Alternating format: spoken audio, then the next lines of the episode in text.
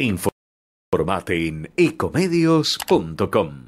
Seguinos en Instagram, arroba ecomedios.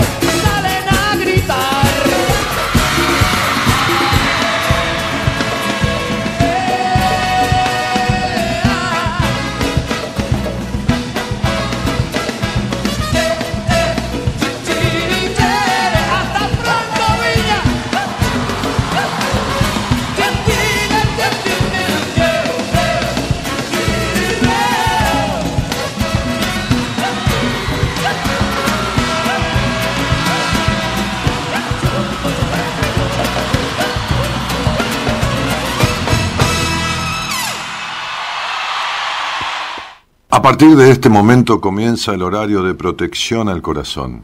La permanencia frente a la radio depende exclusivamente del cariño que cada uno se tenga. Este programa trabaja con las emociones. Cualquier semejanza con la realidad es tu responsabilidad, ya que solo vos podrás afrontar lo que fuiste, lo que sos y lo que querés ser ante un imprevisto impacto con ciertas verdades que desconocías. Entendemos que quizás hayas estado huyendo demasiado, es hora de dejar de escapar. Gracias por volar con buenas compañías. Con ustedes, Daniel Martínez. Hola, buenas noches, ¿cómo estás?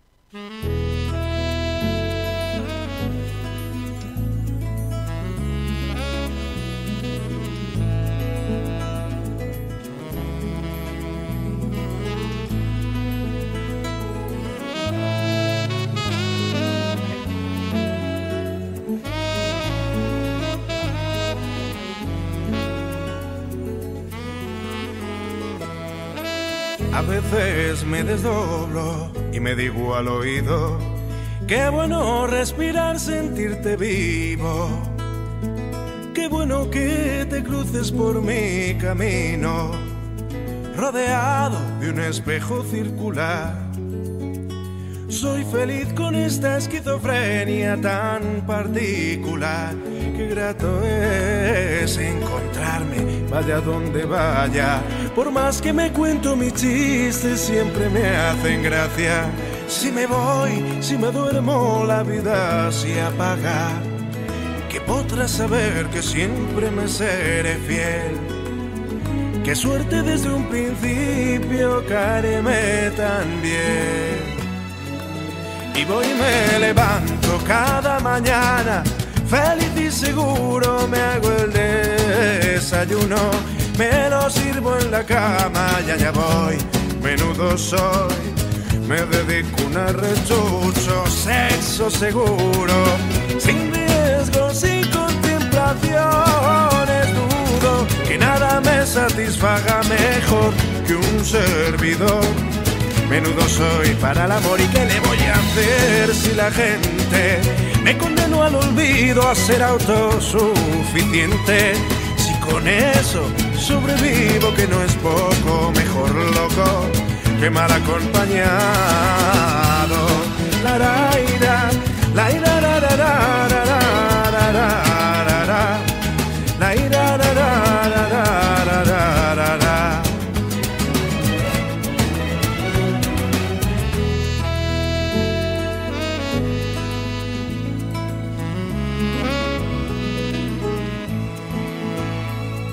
bonita, qué divertida es. Conmigo la convivencia, descojonarme de mi última ocurrencia, esperarme despierto, vuelvo a la que vuelva, o cocinar para mí. Mi plato favorito, no encontrar en el baño más melos que los míos, solo yo controlo, solo yo determino mis hábitos de higiene Lloro en mi hombro cuando nadie me entiende. Si me siento solo, miro a la luna. Me juro amor eternamente rodeado de un espejo circular. Soy feliz con esta esquizofrenia tan particular. Y voy, y voy y me levanto cada mañana. Feliz y seguro me hago el desayuno me lo sirvo en la cama, ya ya voy, menudo soy. Me dedico un arrechucho, sexo seguro, sin riesgo, sin contemplaciones, dudo que nada me satisfaga mejor que un servidor. Menudo soy para el amor y qué le voy a hacer si la gente me condenó al olvido a ser autosuficiente si con eso sobrevivo, que no es poco, mejor loco que mal acompañado. La la ira, la ira, la la la la la la ira,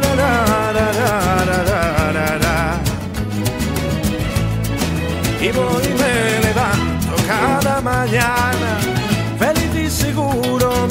desayuno, me lo sirvo en la cama allá voy, menudo soy, me dedico a un arrechucho, sexo seguro, sin riesgo, sin contemplaciones, dudo que nada me satisfaga mejor que un servidor. Menudo soy para el amor y qué le voy a hacer si la gente me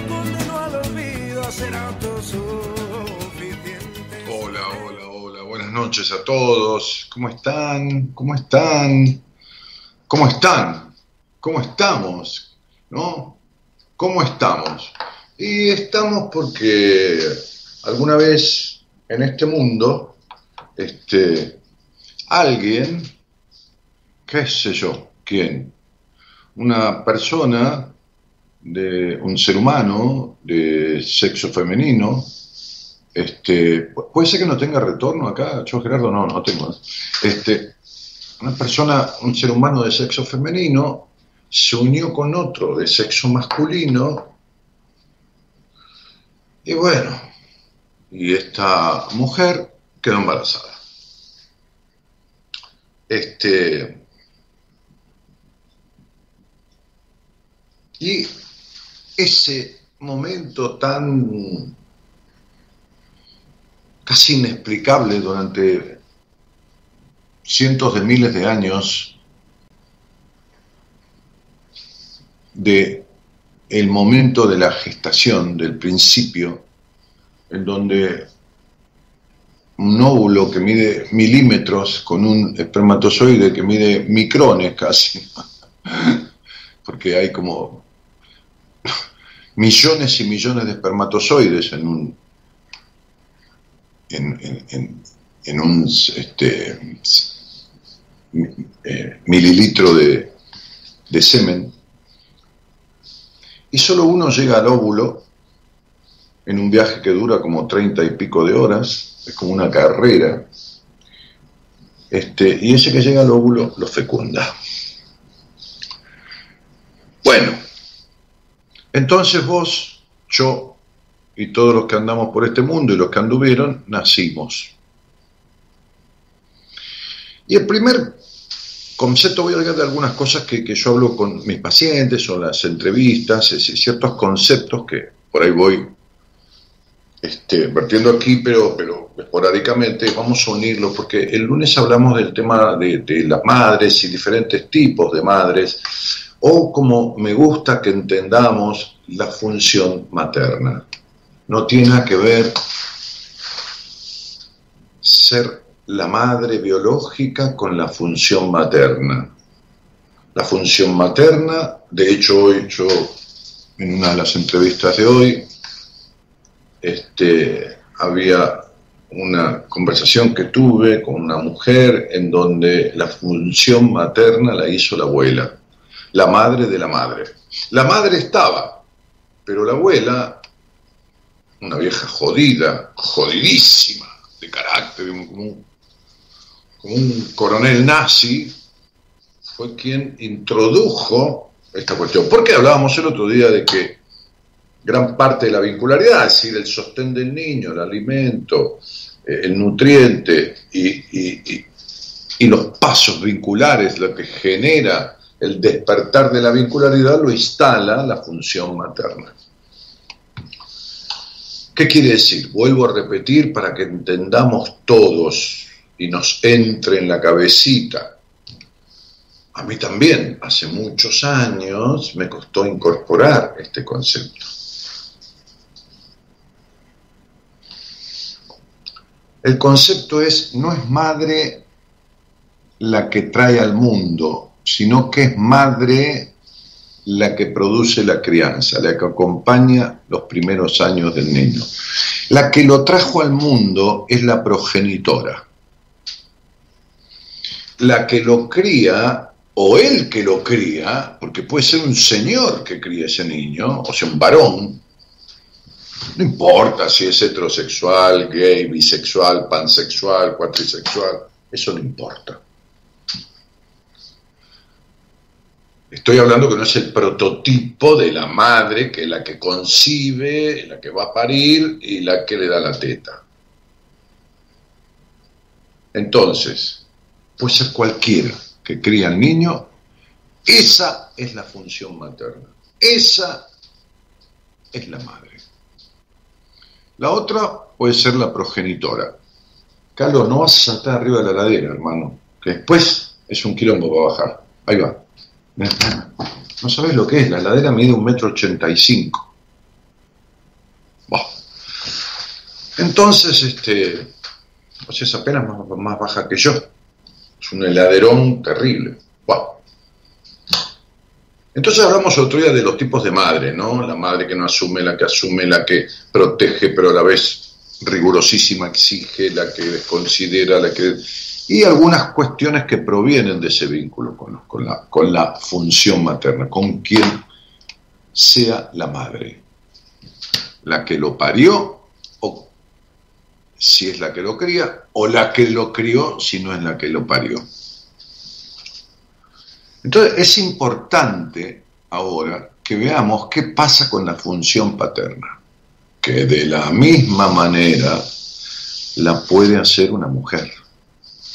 Puede ser la madre, puede ser la abuela, puede ser la tía, puede ser función paterna.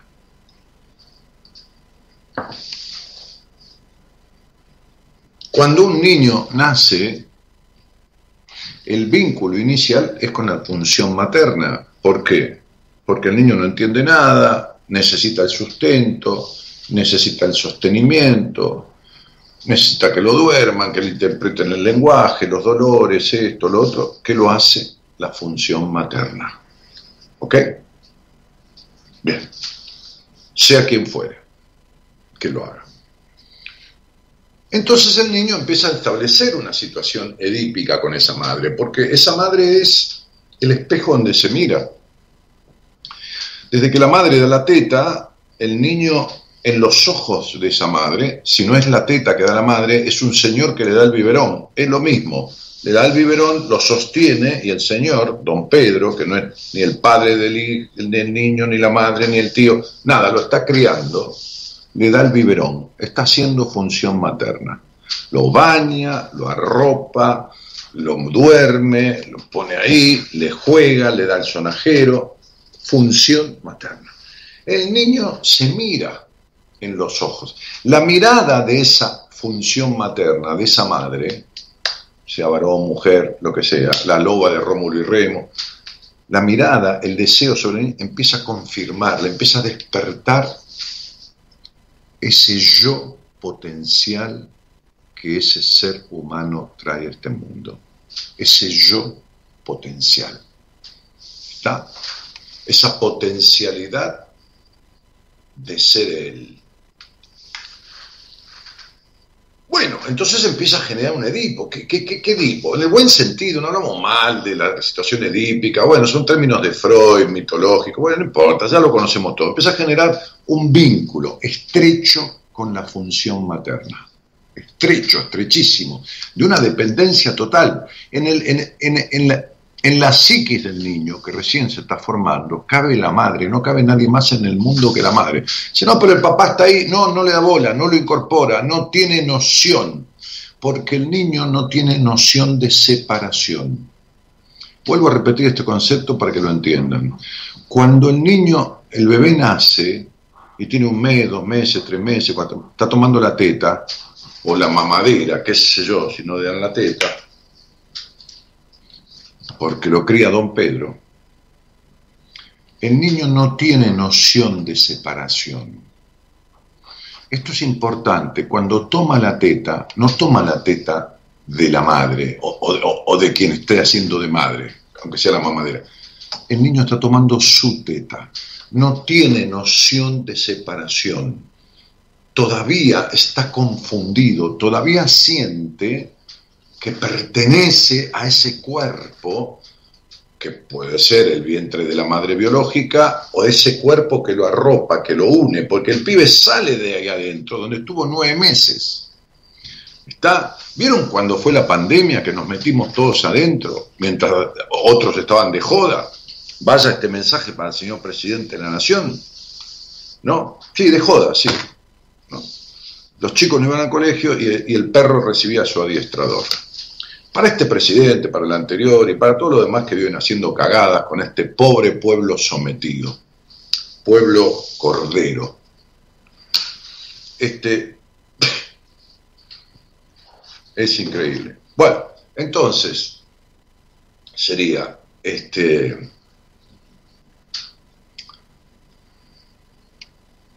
Por eso siempre uno dice que en la vida, y este, este, dicho es mucha verdad, uno prefiere un hijo de puta ni a un boludo. Y los últimos dos presidentes que tuvimos fueron dos boludos. Igual que de la Rúa, otro boludo más.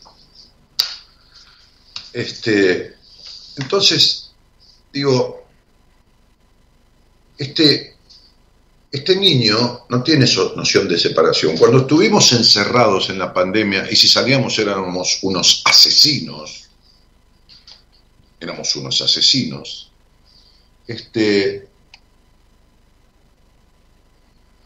el hecho de salir era como una cuestión de temerosa, de que uno, por si se acuerdan, ¿no?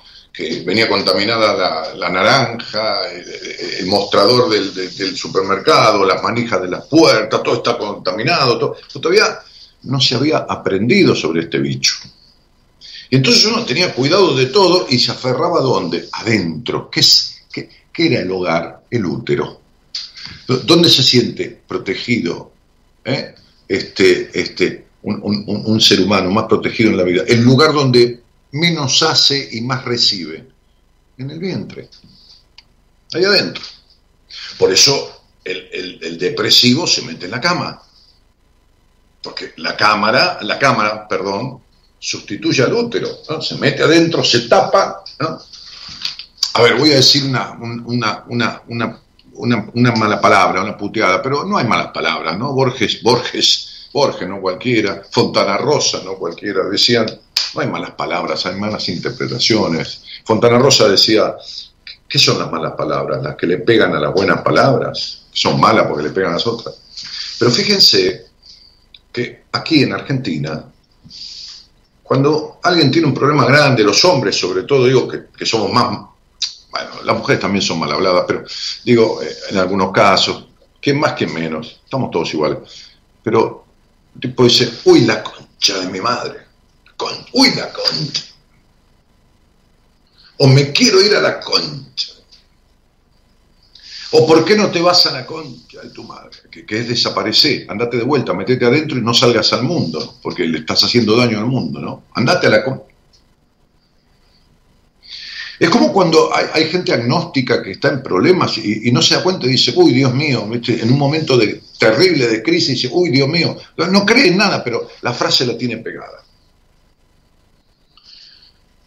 Entonces cuando estábamos en pandemia, salíamos temerosos, temerosos, y somos todos grandotes.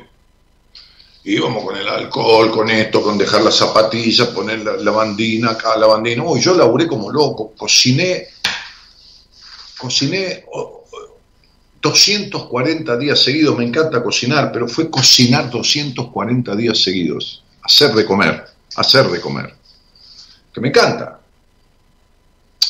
Gaby alguna vez ha hecho de comer, pero ella hace más de los dulces y, después ella ordena la, la, cocina, las cosas, los platos, todo, todo yo cocino. Bueno, ok, complemento. Cociné y cociné y cociné y cociné. No tenía 14 cocineros como nuestros presidentes, ¿eh? no ganaba millones de sueldos, ¿eh? este, o, cientos de miles, este, este, y tenía servidumbre. ¿está? Ni venían los peluqueros a verme, tenía el pelo re largo. Bueno. Entonces, cuando salíamos, salíamos temerosos. Imagínense ustedes un bebé que no tiene noción de lo que es el mundo, que no tiene dientes, que no sabe ponerse de pie, que no sabe limpiarse el traste, que no sabe ni rascarse el ojo, no sabe nada. Ese niño se aferra a esa madre. Y entonces a esa madre o a quien lo sostenga, a quien lo alimente, otra vez, quien haga función materna. Y entonces empieza a crecer. ¿Qué es la función paterna? Es una presencia que puede ser la misma madre o quien haga de madre, que empieza a separar al niño, que empieza a separarlo. O sea, empieza a correrlo, empieza a dejarlo que se frustre un poco, pero a la vez lo protege. Como digo siempre, ¿no? Una de las cosas que digo es, la función paterna es esa famosa frase, famosa digo porque yo lo utilizo mucho, es una frase que yo inventé para esto, dice, jugá tranquilo que yo te miro.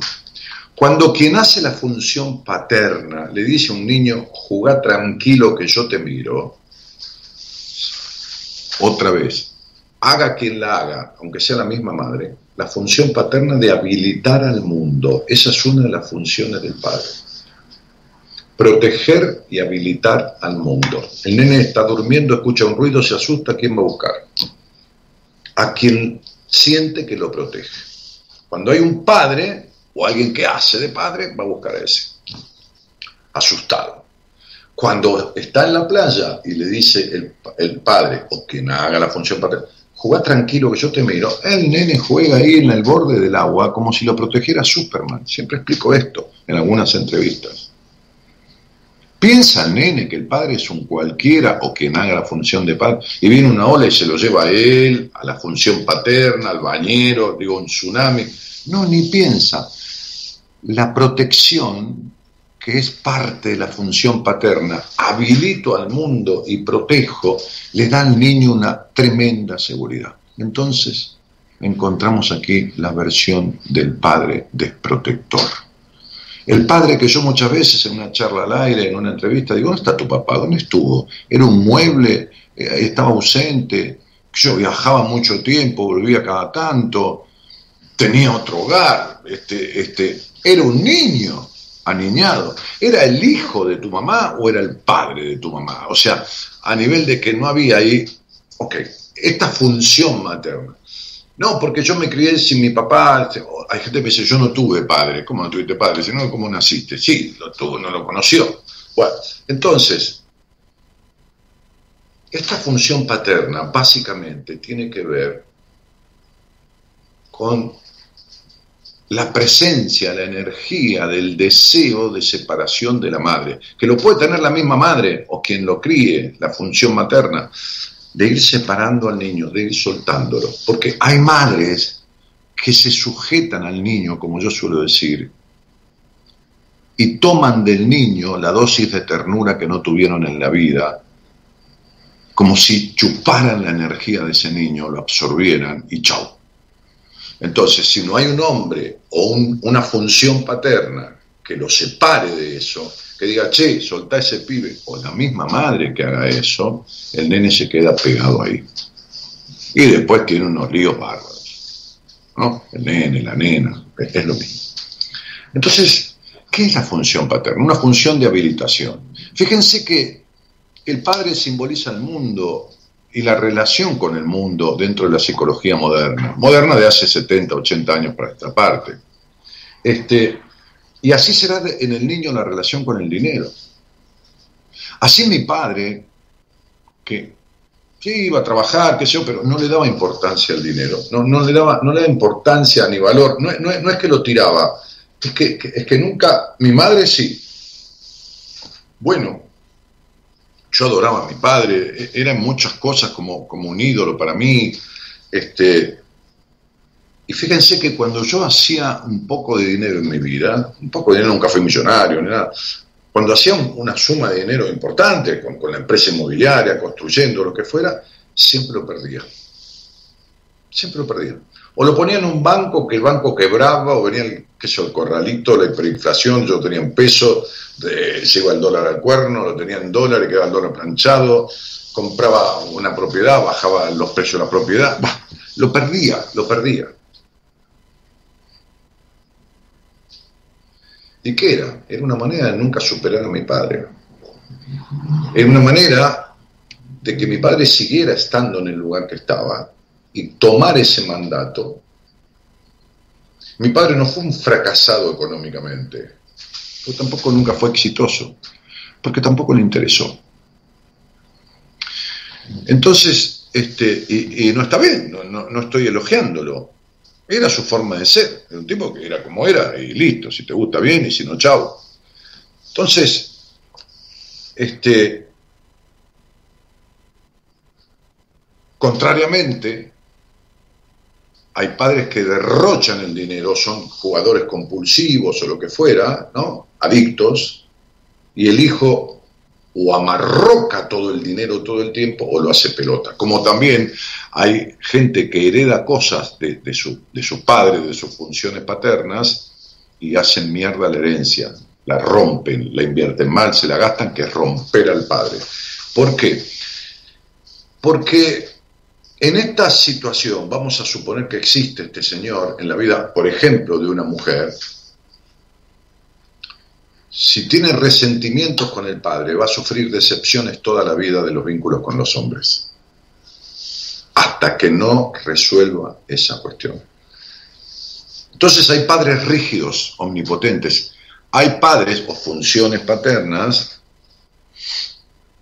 narcisistas, en donde el padre tiene la verdad de todo, es como si fuera el dueño de la verdad, en donde subestima el saber del hijo, en donde no, existe, qué sé el, hijo estudia ingeniería y el padre dice la ingeniería no sirve para un carajo.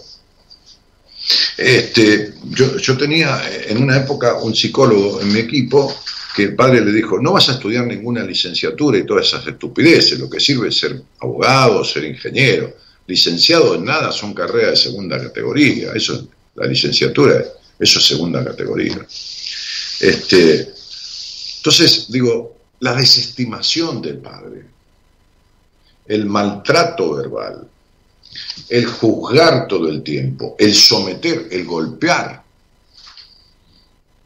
deja estropeada totalmente la relación del hijo con el mundo, que la va a tener que componer porque va a tener desequilibrios feroces en esa relación con el mundo. Desequilibrios feroces con el dinero, desequilibrios feroces con las profesiones. Fíjense que muchas de las profesiones vienen con la relación con el padre. La abogacía, por ejemplo. La ingeniería, el estructurado, el tipo rígido, estructurado. Los ingenieros en general tienen esta cosa de la rigidez, la estructura, el cálculo, la, cosa matemática, ¿no? Este, eh, y, vienen de la, de la relación con el padre o de la función paterna carente o distorsiva.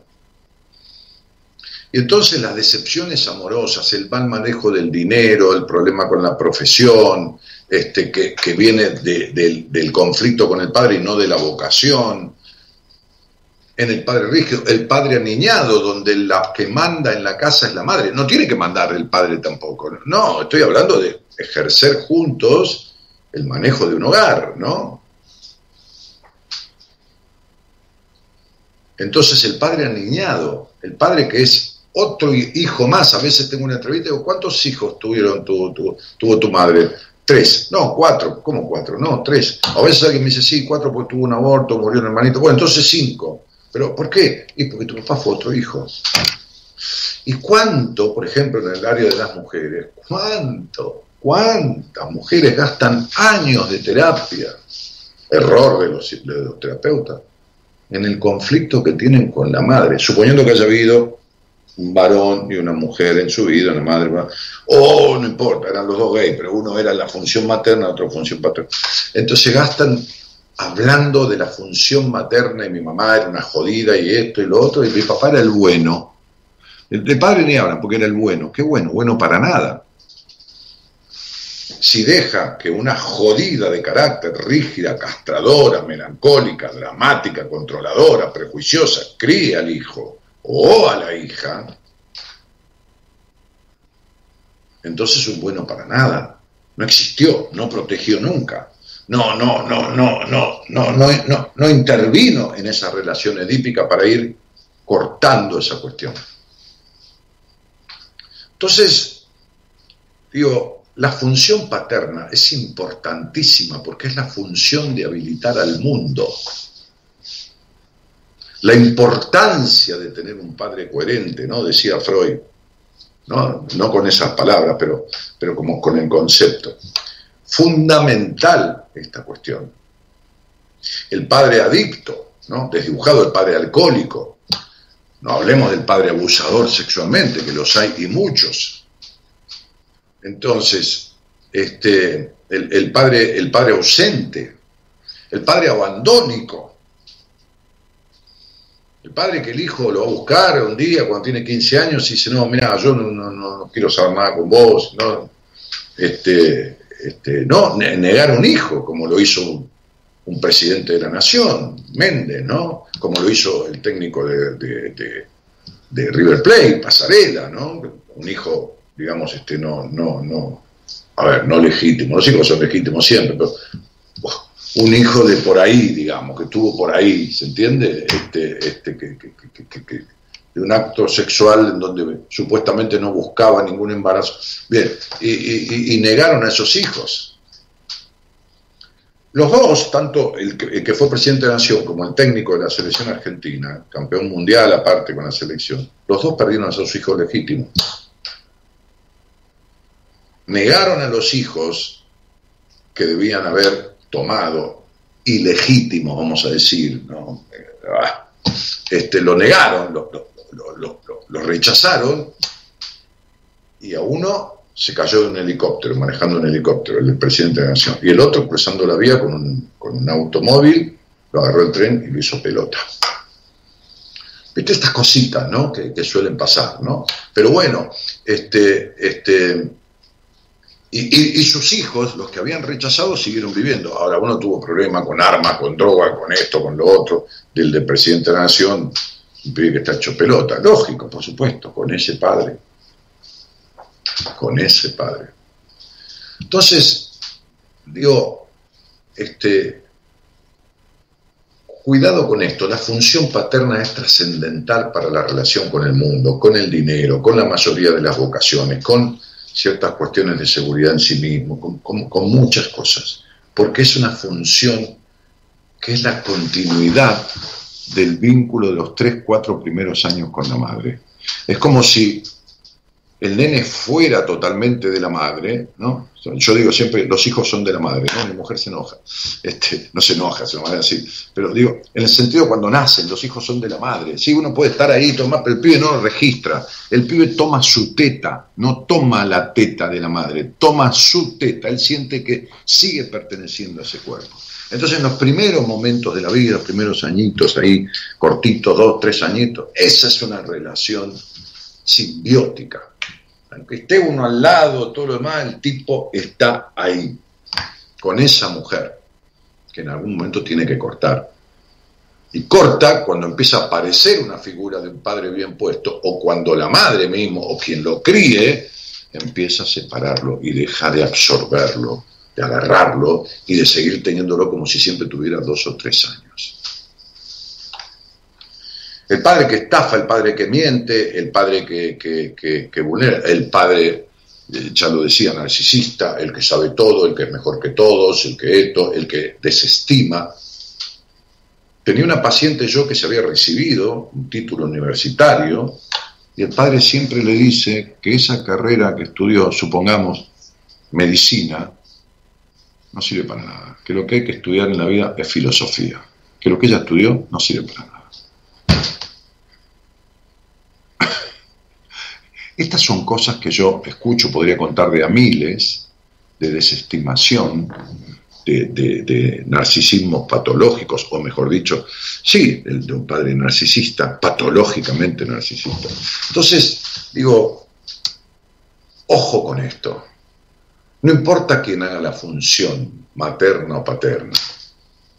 Como digo, ¿no? Este, un poco podría ser la loba de Rómulo y Remo, pero se necesita el sustento en la primera etapa, se necesita, y lo que hay que entender, Dios y la Virgen, y todos los santos en quien ustedes crean, la Pachamama o qué sé yo, el Dios Apolo, lo que hay que entender es que la sangre da parentesco, pero no tiene por qué dar familia. Y lo que hay que entender a continuación es que uno no pidió nacer, tampoco eligió a ese padre o a esa madre a quien lo haya criado, don Pedro, tampoco eligió a los hermanos, entonces no tiene obligación de querer a nadie, ni tampoco obligación de responder a los deseos ni a los mandatos de nadie. Si mis padres me eligieron a mí, yo tengo la opción de elegirlos a ellos y veré si los elijo. En mi caso los elegí. Bueno, fenómeno. Ok, pero no hay obligación de querer a nadie, ni al padre, ni absolutamente a nadie, tampoco de matarlo, lógicamente, ¿no? Bueno, ha habido parricidios, ¿no? Parricidios, este, dos hijas mataron a un padre en un ritual a cuchilladas hace, unos hace un tiempo, pero digo, este, eh, bueno, los mismos Joclender, ¿no? Mataron al padre y a la madre, ¿no? Este, este, estos, muchachos, amigos de una señora puteadora, este, este, que lidera a las madres de Plaza de Mayo. Pero digo, este, esta, esta cuestión de, este país es maravilloso, nuestro país es maravilloso. No, uno no se explica, no, no, no, no, se, se explica. Este, por, eso, por eso se dice que, que Dios bendijo a la Argentina ¿no? este, y que le dio todas las posibilidades que tienen repartidas entre el resto de los países. ¿no? Este, este, posibilidades naturales de territorio, los climas, las riquezas, oro, que hay el farallón negro por esa por Catamarca, las minas de litio en otros lugares que, que, hay litio, que este, vaca muerta que tiene gas para abastecer la segunda o tercera reserva mundial de gas, la tierra que te das una, una, moneda y crece una planta de moneda. Eh, en algún momento parece que uno de los santos le dijo, pero Argentina le estás dando todo, señor. Dijo, sí, pero vas a ver los gobernantes que le voy a dar, el quilombo que van a tener. Entonces, digo, este, fíjense que este es un país paternalista. Votamos infantilmente, ¿no? siempre, ¿eh? Siempre. Con la idea de que sea cargo, tipo, yo, yo voto, me voy a comer el asado y él que arregle el problema, ¿no? Este, y todos los padres nos terminan cagando. ¿Se entiende? Y las madres también, mintiendo, ¿no? Las mujeres que hemos tenido del presidente.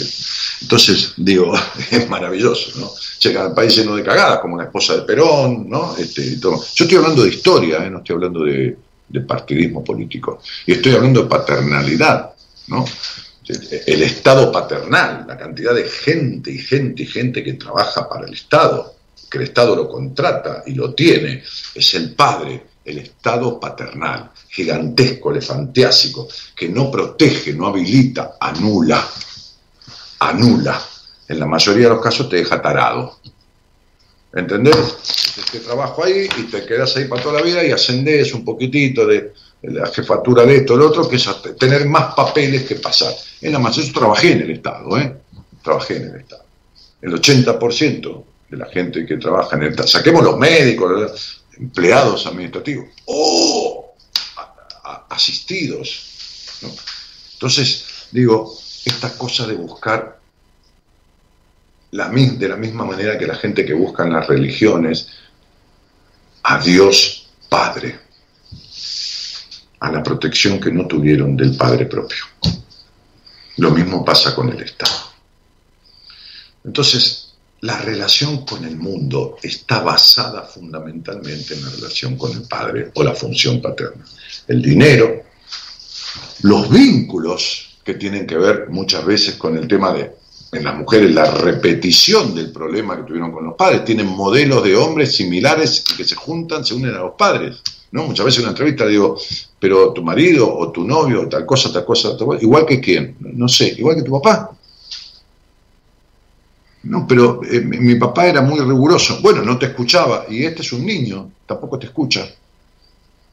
Es como un niño, tu novio demandante, que tampoco puede hacerse cargo de tus deseos, ni de la protección. Te abandona como tu padre. Mientras estas distorsiones generadas en las funciones maternas y paternas no sean sanadas en gran parte, porque nada es perfecto,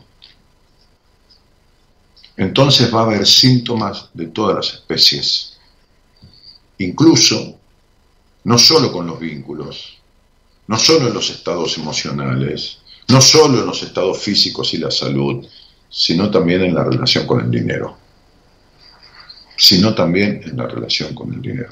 También es posible esto no es una, regla matemática, es posible que en cuestiones básicas, en la mayoría de los casos, haya con el dinero distorsiones en cuanto al acaparamiento, o en cuanto a la dilapidación, o en cuanto a no poder prosperar nunca.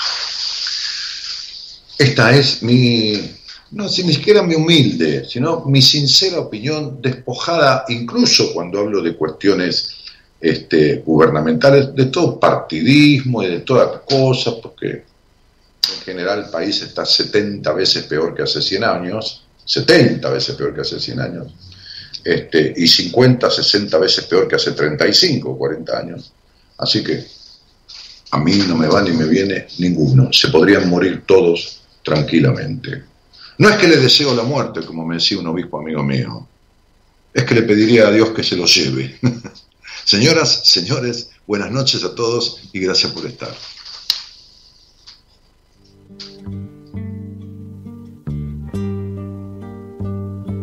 Mi padre un día me habló para que jamás mintiese, pero él también se olvidó de decirme las verdades, las realidades de un mundo que un día iría a saber los traumas que la gente siente después de crecer.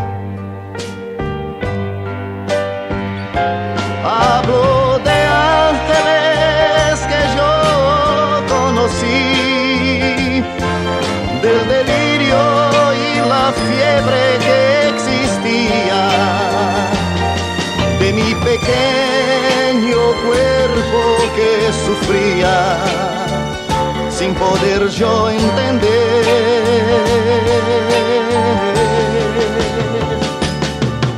Mi mujer en cierta noche, al ver mi sueño estremecido, me dejo que las pesadillas son algún problema adormecido. Durante el día la gente intenta con sonrisas disfrazar algunas cosas que en el alma conseguimos sofocar. Mi padre trató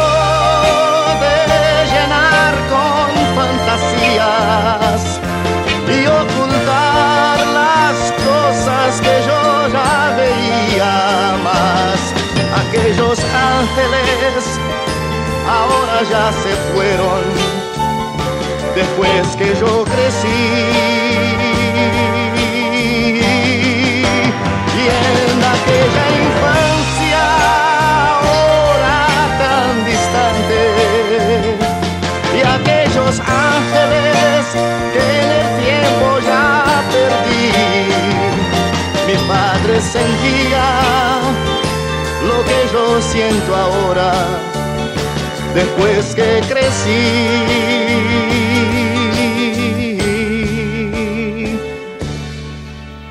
Ahora sé lo que mi padre quería esconderme. A veces las mentiras también ayudan a vivir. Tal vez un día a mi hijo yo también tenga que mentir y hacer más lindos los caminos que un día va a seguir. Mi padre trató de llenar con fantasías y ocultar las cosas que yo ya veía más. Aquellos ángeles, aquellos ángeles ahora ya se fueron después que yo crecí. Y en aquella infancia, ahora tan distante, y aquellos ángeles que en el tiempo ya perdí, mi padre sentía, sentía lo que yo siento ahora. Después, después que crecí, después que crecí, mi padre trató de llenar, de llenar con fantasías y ocultar, ocultar las cosas. Las... ¿Chocolate? Ah, sí. Bueno, aquí estoy. Mi mujer ofreciéndome, no creí que era chocolate y el manual del auto, ¿no? No, otra cosa. Ah, una caja que me mandaron de la Volkswagen, de regalo. Sí. Bueno, este, ahora sí me acordé. Muy bien. Eh, bueno, gracias ahí que dicen que el buzo que tengo, la, remera, qué sé yo, que me queda. Mi mujer me dijo, te van a elogiar la, ropa, qué sé yo. Temazo, ¿no? Este, mi padre un día me mintió, tal vez algún día, dice Roberto Carlos, este, este cantante brasileño de, épocas remotas, este, eh, digo, cuando tuvo su, su, apogeo. Este, quizás yo también tenga que mentirle a mi hijo para esto, para lo otro. Mire, en realidad los chicos necesitan dos cosas, que los quieran y que no les mientan. Por supuesto, no vas a empezar a decirle que los reyes no existen cuando tiene un año y medio, el cuando viene Papá Noel, ¿no? Nadie, nadie habla de eso. Digo, cada cosa en su tiempo, ¿no? Pero, pero, pero no ocultarles, no, no mentirles. Este, este, hay padres que ocultan hijos, ¿no? Este, que, tuvieron extramatrimoniales y, los hijos aparecen después cuando sus hijos tienen 20 o 30 años y, vivieron en una mentira todo el tiempo. Ese es el, punto, ¿no? Este, Silvia, Silvina Ledema dice, Daniel, a mi parecer desde mi alma habría que hacer una cadena nacional tuya y que quiera oír el que oiga. Ah, me encantaría una cadena nacional, hablarle a la ¿cómo se llama? Este, al pueblo argentino. Me, encantaría, me encantaría. Este, eh, la canción reciente de Roberto Caldo se llama Trauma. ¿eh? Alguien preguntaba por ahí, el, operador lo posteó. Es un tema que yo le pedí cuando me senté y sabía que iba a hablar de la función paterna. Recordé ese tema cuando, arrancamos el programa y se lo pedí este, este, ahí en el chat que tenemos con, con Gerardo el operador. Eh, me sumo a ese pedido a Dios, dice Gabriel. Buenas noches, Dani, acá escuchándote atentamente. Qué interesante el tema del, lunes y de hoy, dice Guillermina. Buenas noches a todos, Dani, gracias por estar, dice Claudia. Este, un caramelito, eso es el Estado. Sí, claro. Este, lástima que puso argentinos dentro. Adriana Cola Gutiérrez, escuchándote, lástima que puso argentino dentro. No entiendo qué, quiso decir. Eh, Dios y María bendita Argentina. Ah, sí, ah, que Dios puso argentinos adentro. Ah, muy interesante, excelente saludo de Fray Ventos. Buenas noches. Este, qué verdad vos me hiciste ver que mi padre era hijo de mi mamá, te adoro, dice Marisa Laboury, eh, que debe haber tenido una entrevista conmigo, alguna charla live o lo que fuera. Este, Dani, llevamos décadas de boludo, pero hoy me quedo con la inteligencia emocional en seguir salvando hogares y por amor, gracias, dice Silvina Ledesma. Ah, bueno, muy bien. Em, muy cierto, dice Iván, qué sé yo, voy a saber. Desde Reta va mis saludos, María Eva Bonini. Qué linda, Chuchi, ¿cómo andás? Siempre seguís linda. Este, un cariño grandote. Eh, el otro día estaba viendo en el programa de La Voz a un bombero de Reta cantando. ¿eh? Reta es un, pueblo, un balneario chiquito que tiene, qué sé yo, 800 o 1000 habitantes. Este, y, esa mujer que está allí eh, chateando y posteando, este, en su momento era alguien que, tenía que ver familiarmente con un comercio del pueblo, el único que había, como una, un gran almacén.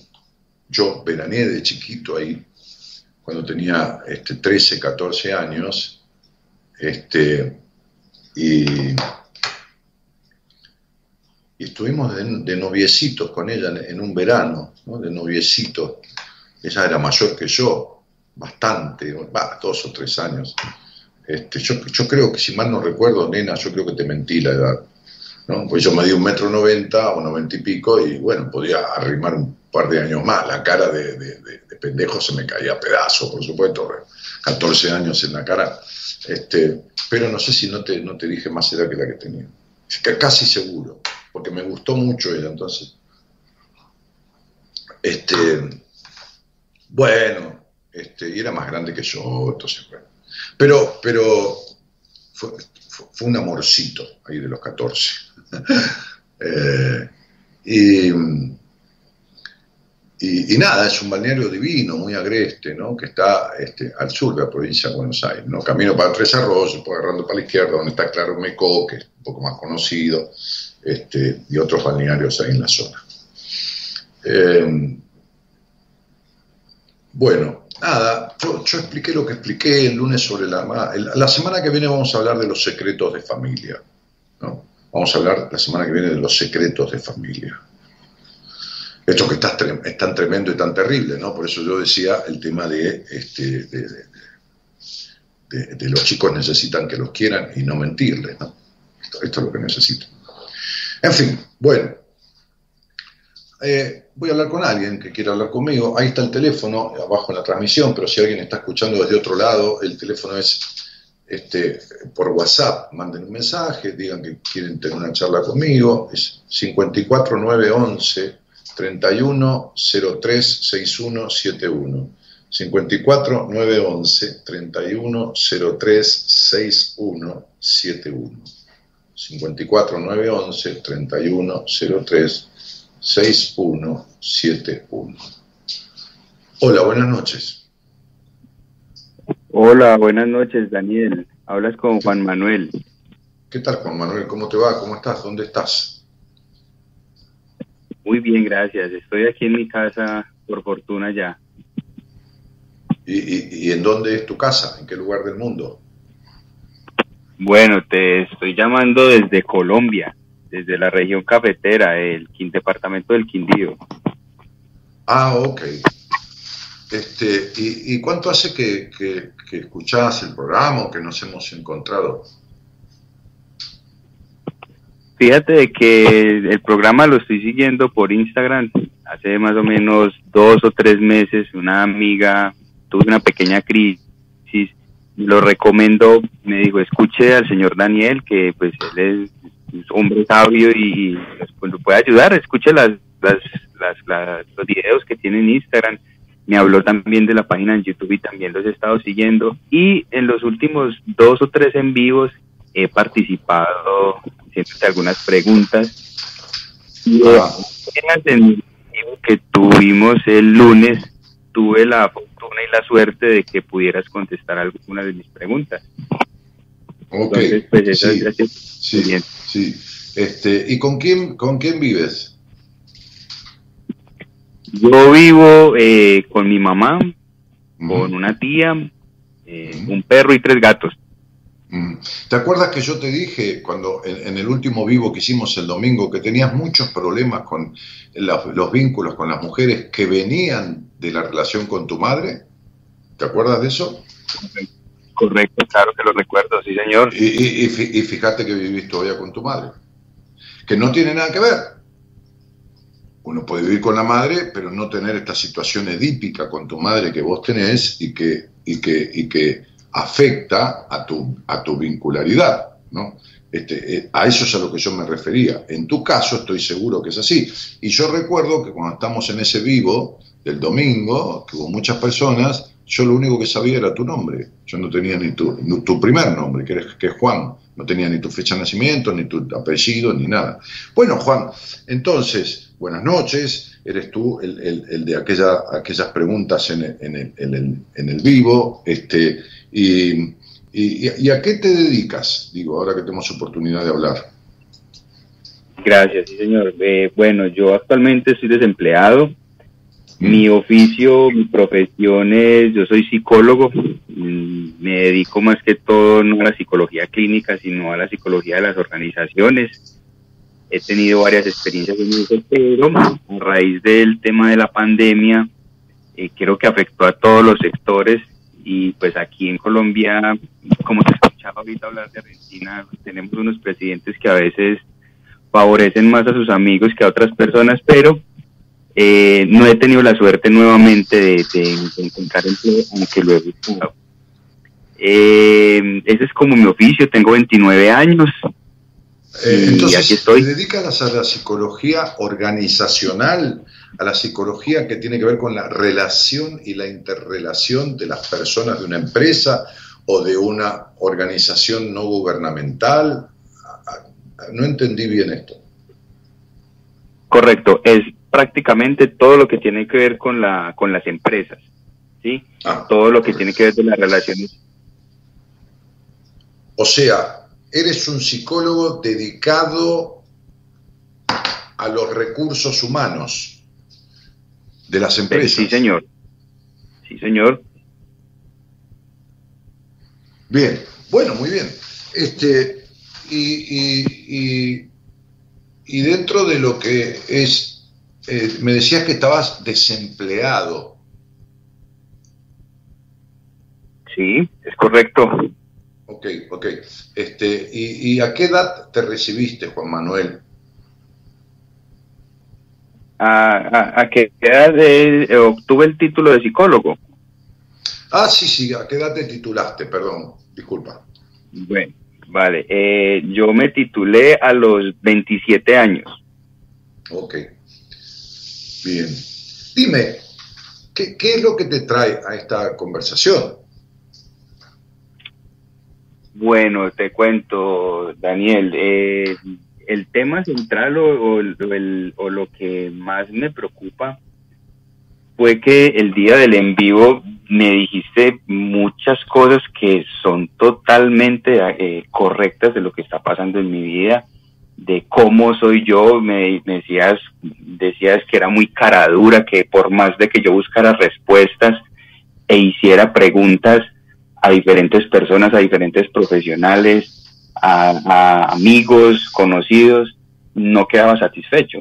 Después Sí, dijiste... Nada te, iba, nada te iba a cenar. Yo sabía que te llamabas Juan, es todo lo que sabía.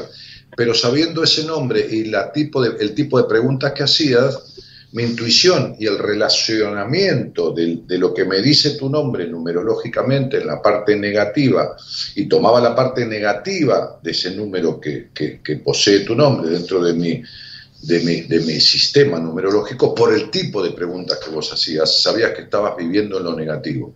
Y un Juan viviendo en lo negativo, nada le llena el alma, nada le satisface, quiere poder con todo, no puede con nada y los vínculos afectivos con mujeres, con hombres, con lo que sea, son distorsivos siempre, hasta que no resuelva lo que tiene que resolver.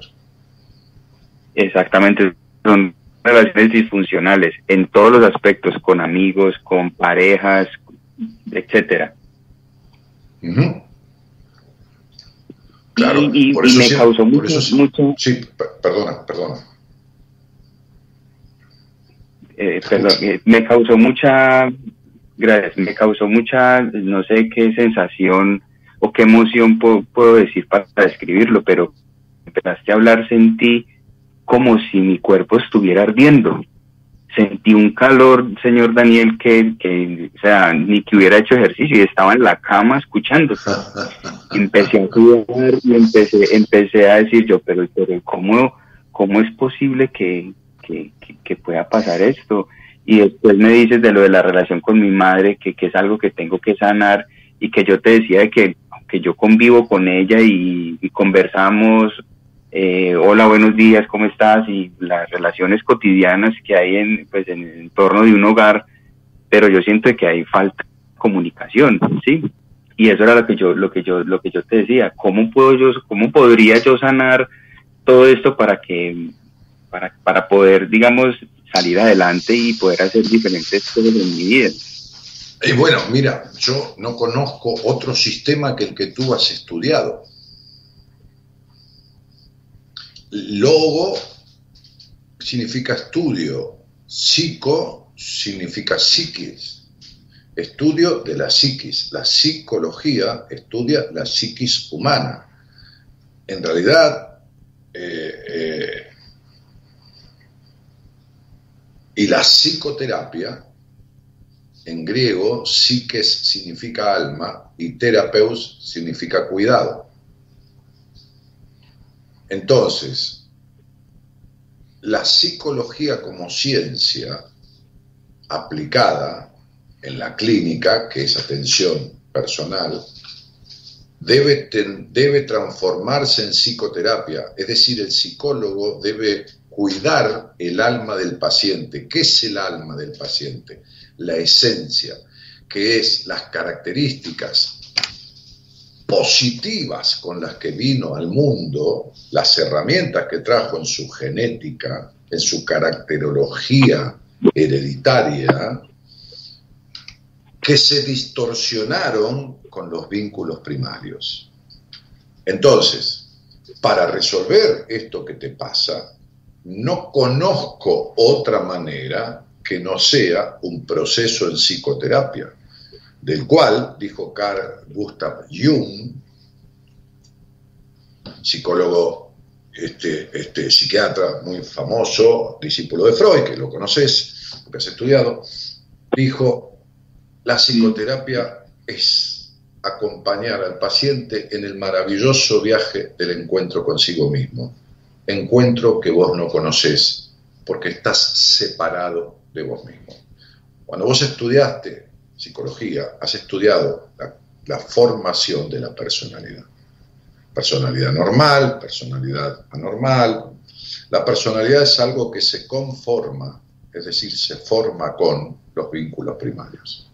Esta personalidad, de acuerdo a si esos vínculos son tóxicos, son malinfluyentes, son abandónicos, son rígidos, son, qué sé yo, desconsiderados, son sobreestimadores o lo que fuera, esta personalidad, que es lo que el niño arma con el afuera, es decir, arma con lo epigenético, es decir, con lo familiar y lo ambiental, esta personalidad puede quedar alejadísima de esa esencia, de esa caracterología que trajo hereditaria y genéticamente a la vida.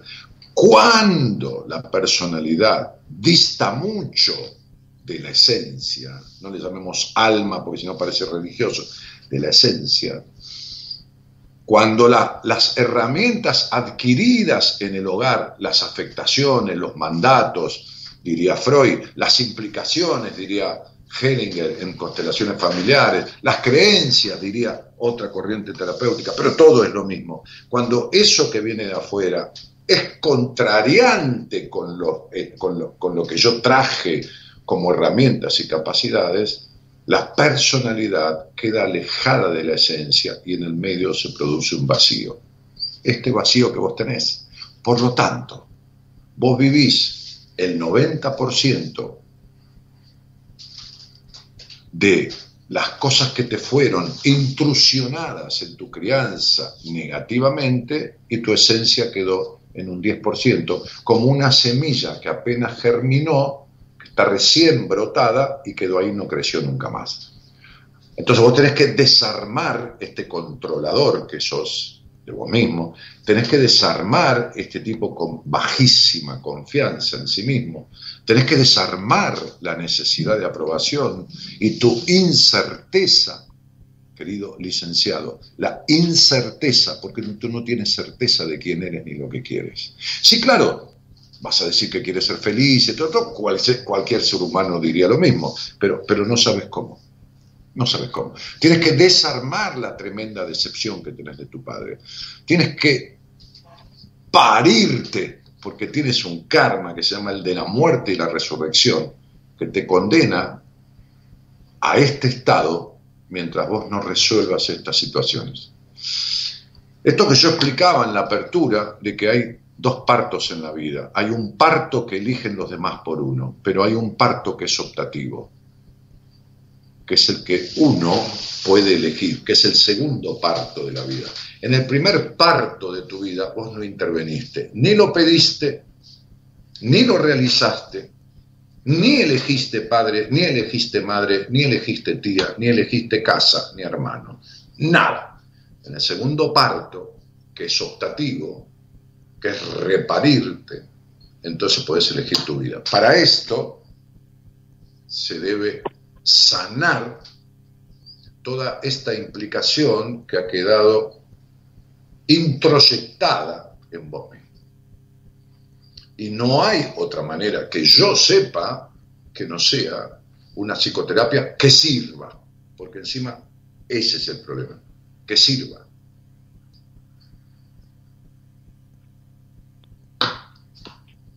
Así que esta es mi respuesta, humildemente, o no tan humildemente. Esto es lo que yo creo, es mi verdad.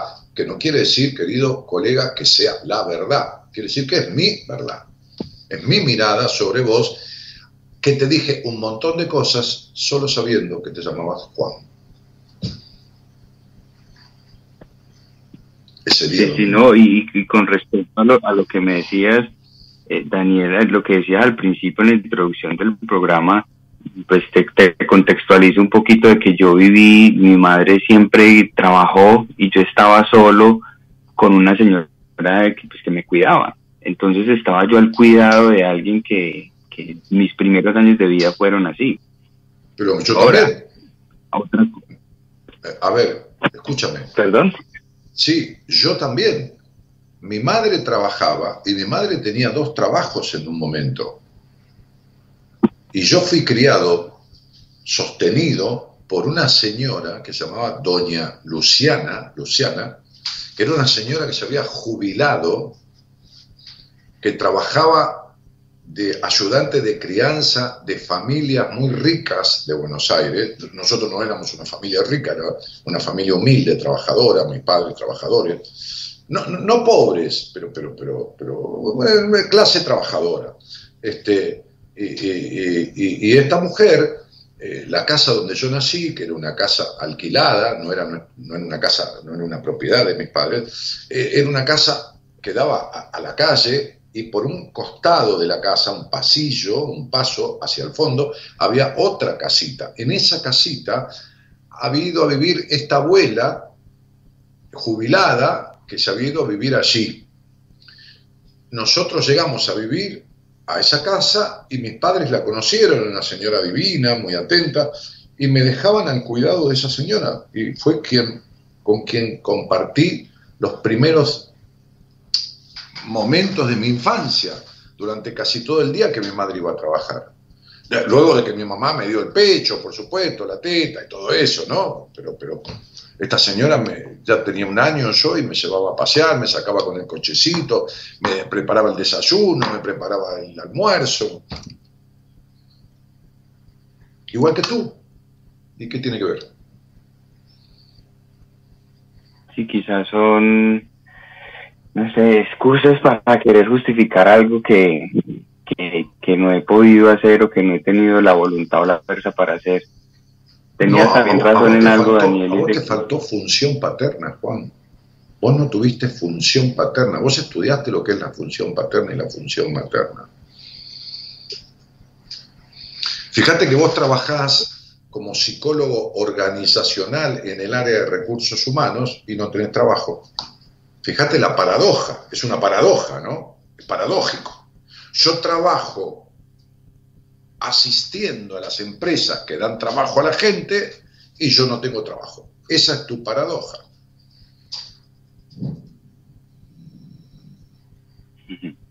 Sí, sí.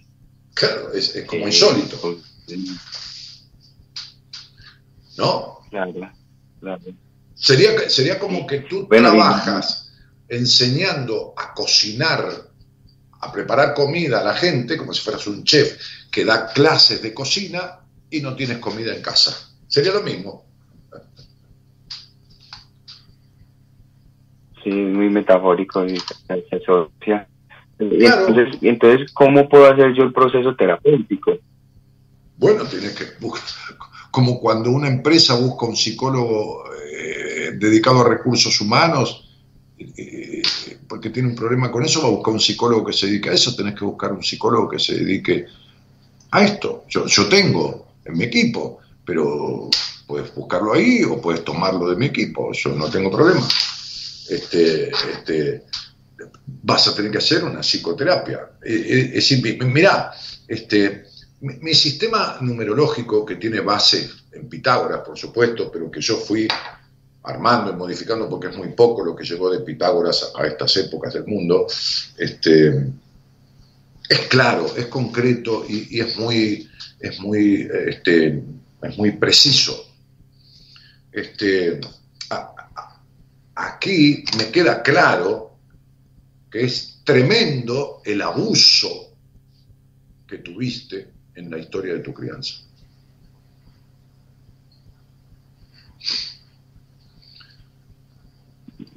Vale, vale, entiendo, pero cuando cuando dices abuso, porque no no no entiendo de que abuso no solamente es un abuso sexual. No, cuando dices abuso, no, no, pero hay abusos que son peores que los abusos sexuales. Es decir, tuviste un hogar que, tuvo dos opciones. El, hogar me marca este, entre, entre en la primera etapa, los primeros 11 años y medio aproximadamente, ahí a los 11 años y medio hay una cuestión. Este, pero, pero digo, más o menos hasta esa etapa, hasta la prepubertad, eh, me marca un hogar caracterizado por dos cosas, por la sobreprotección y o las pérdidas. Y seguramente tuviste ambas. Porque tu padre significó una decepción, una pérdida, o se murió, no estaba, o era un rígido, o lo que fuera, este, y, por otro lado has tenido de alguna manera una cuestión de, abandono que fue dado o por la sobreprotección o por, la desconsideración, porque que tu madre no haya estado no quiere decir que la, señora o la tía que te crió no haya cumplido con la función materna, por supuesto. Sí, sí, no, todo, todo eso bien. Mi padre, pues, no me abandonó, pero él se fue a vivir a otro país y actualmente vive en otro país y se fue cuando yo tenía siete años. ¿Y entonces cómo no te abandonó? ¿Qué es lo que siente un niño cuando tiene siete años y el padre se va a otro país? Yo, viví, yo viví con él después también dos años, él ya tenía otra mujer y todo eso. No es que es, una cantidad de cosas que...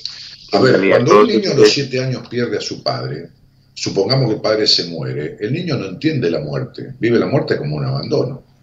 Y el alejamiento del padre lo ve como un abandono. Esto le resta confianza a ese niño, porque el niño siente que no fue lo suficiente para que el padre lo quiera y lo cuide y lo proteja, como él precisó que lo quisiera, lo cuidara y lo protegiera. Y esto deja un conflicto que establece un conflicto que se instala, que quita o no forma confianza en ese niño. Entonces, después viviste dos años con tu padre, ¿qué, tiene que ver? Es decir, si a ti no te dan calcio durante 10 años y después te dan calcio dos años, lo que afectó a tus huesos durante los 10 años que no te dieron alimento calcificante no se arregla con el calcio que te dan después. La descalcificación en la crianza no se puede resolver con calcio en la adultez. Los huesos ya están afectados. La psique de un niño está afectada y no se resuelve después convivir dos años con el padre. Ni se resuelve entendiendo cuando sos adulto de que tu padre fue, si armó otro hogar y todo lo demás, porque el adulto lo entiende, pero Juancito lo sufrió. Entonces Juancito, mira, dejado por la madre, porque la pobre madre, dicho con todo respeto, trabajaba y el padre se fue a la mierda. Mira qué lindo. ¿Está claro? Sí, sí, claro. Te, quería preguntar, Daniel, y entonces el tema, el tema de lo que dices de que de la numerología y de todo esto, de mi fecha de nacimiento, es todo esto que me estás diciendo. Sí, por supuesto. ¿Para qué te voy a decir las capacidades que trajiste esa vida si no están transitadas? Si viniste con una capacidad natural de percepción y de intuición, pero sobre todo de estar de estar por encima de lo común de la miseria humana. Es decir, de, los prejuicios, de, los preconceptos, y tú eres un prejuicio viviente y un preconcepto viviente. Entonces, estas capacidades, como el vino, que es muy sano si lo tomas en su medida, y es muy perjudicial si lo transitas mal, el vino o cualquier bebida alcohólica, estas capacidades que trajiste a esta vida te van a dar lo positivo de sí mismas o lo negativo, en tanto y en cuanto vos repares lo que tenés que reparar. Dejar tu necesidad de aprobación, dejar la intolerancia, porque eres un intolerante. Dejar la, falsa, la, falta, la falta de confianza. ¿Sabes que eres intolerante o no lo sabes? Sí, sí, sí, eso lo tengo clarísimo. Y bueno, ¿de dónde viene la intolerancia? ¿Tú crees que naciste intolerante o que adquiriste intolerancia en la crianza? ¿De dónde crees que viene? No, eso es adquirido. Es adquirido por mi familia. ¿Y de quién? ¿De quién? De la de, ni siquiera de la familia materna. Bueno, perfecto. Está bien, sí. Bueno. Y entonces, ¿entiendes que tú no eres el que vino a este mundo? Tú eres el 90% de los que te criaron, por eso tienes ese vacío, porque hay una escisión, es decir, a ver, tú me vas a entender, hay una esquizofrenia emocional, no una esquizofrenia patológica, una esquizofrenia emocional. Es decir, estás separado emocionalmente de vos mismo. La intolerancia, la baja confianza, este abuso con la crianza intolerante, el no ser escuchado, porque fuiste criado para ser el que los demás querían que fuera en la totalidad. Por lo tanto, no fuiste escuchado, nadie se ocupó de saber qué quería ese niño, sino de cómo tenía que ser ese niño.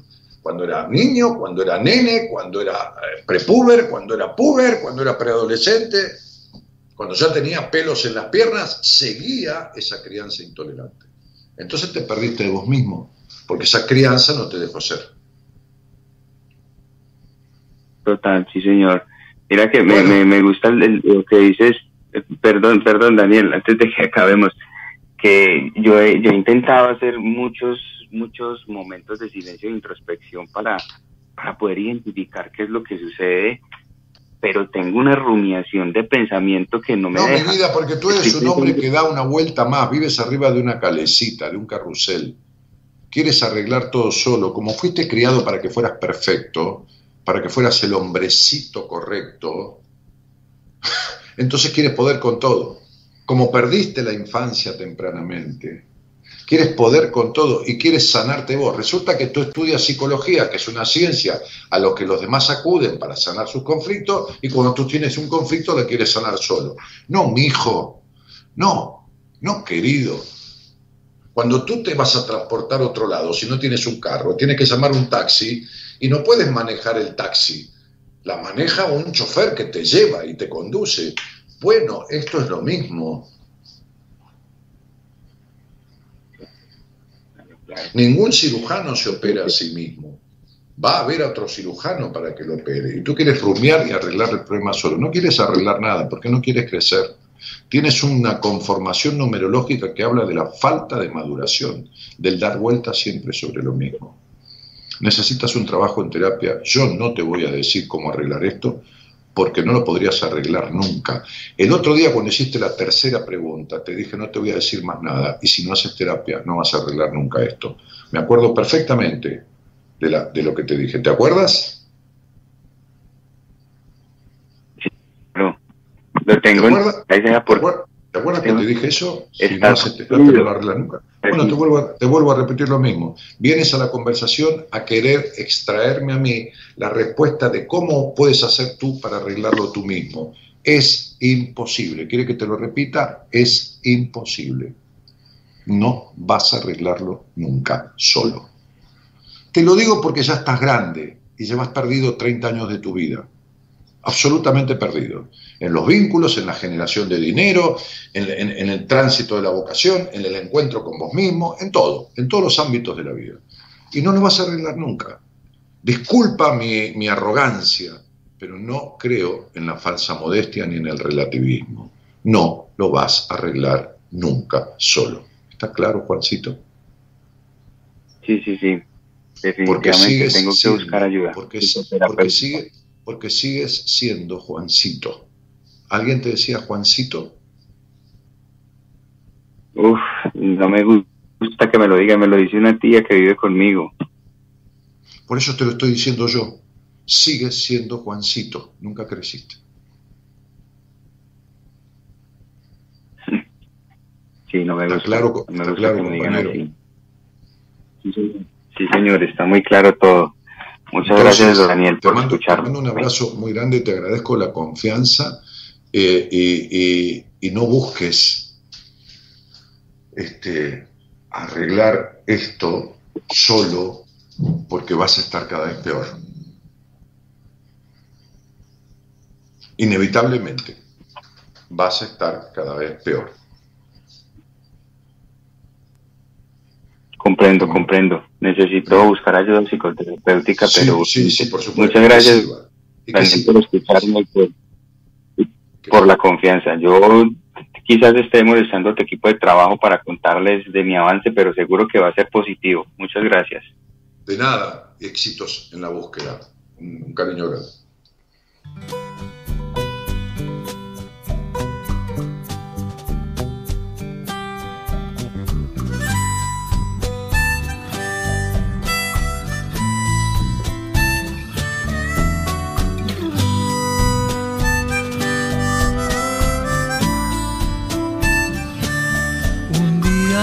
Estos me voy a ir por el camino que nunca fui, lejos de toda la mezquindad, todo egoísmo, lejos de tanta vulgaridad, tanta locura y velocidad que me recorren esta ciudad donde yo vivo.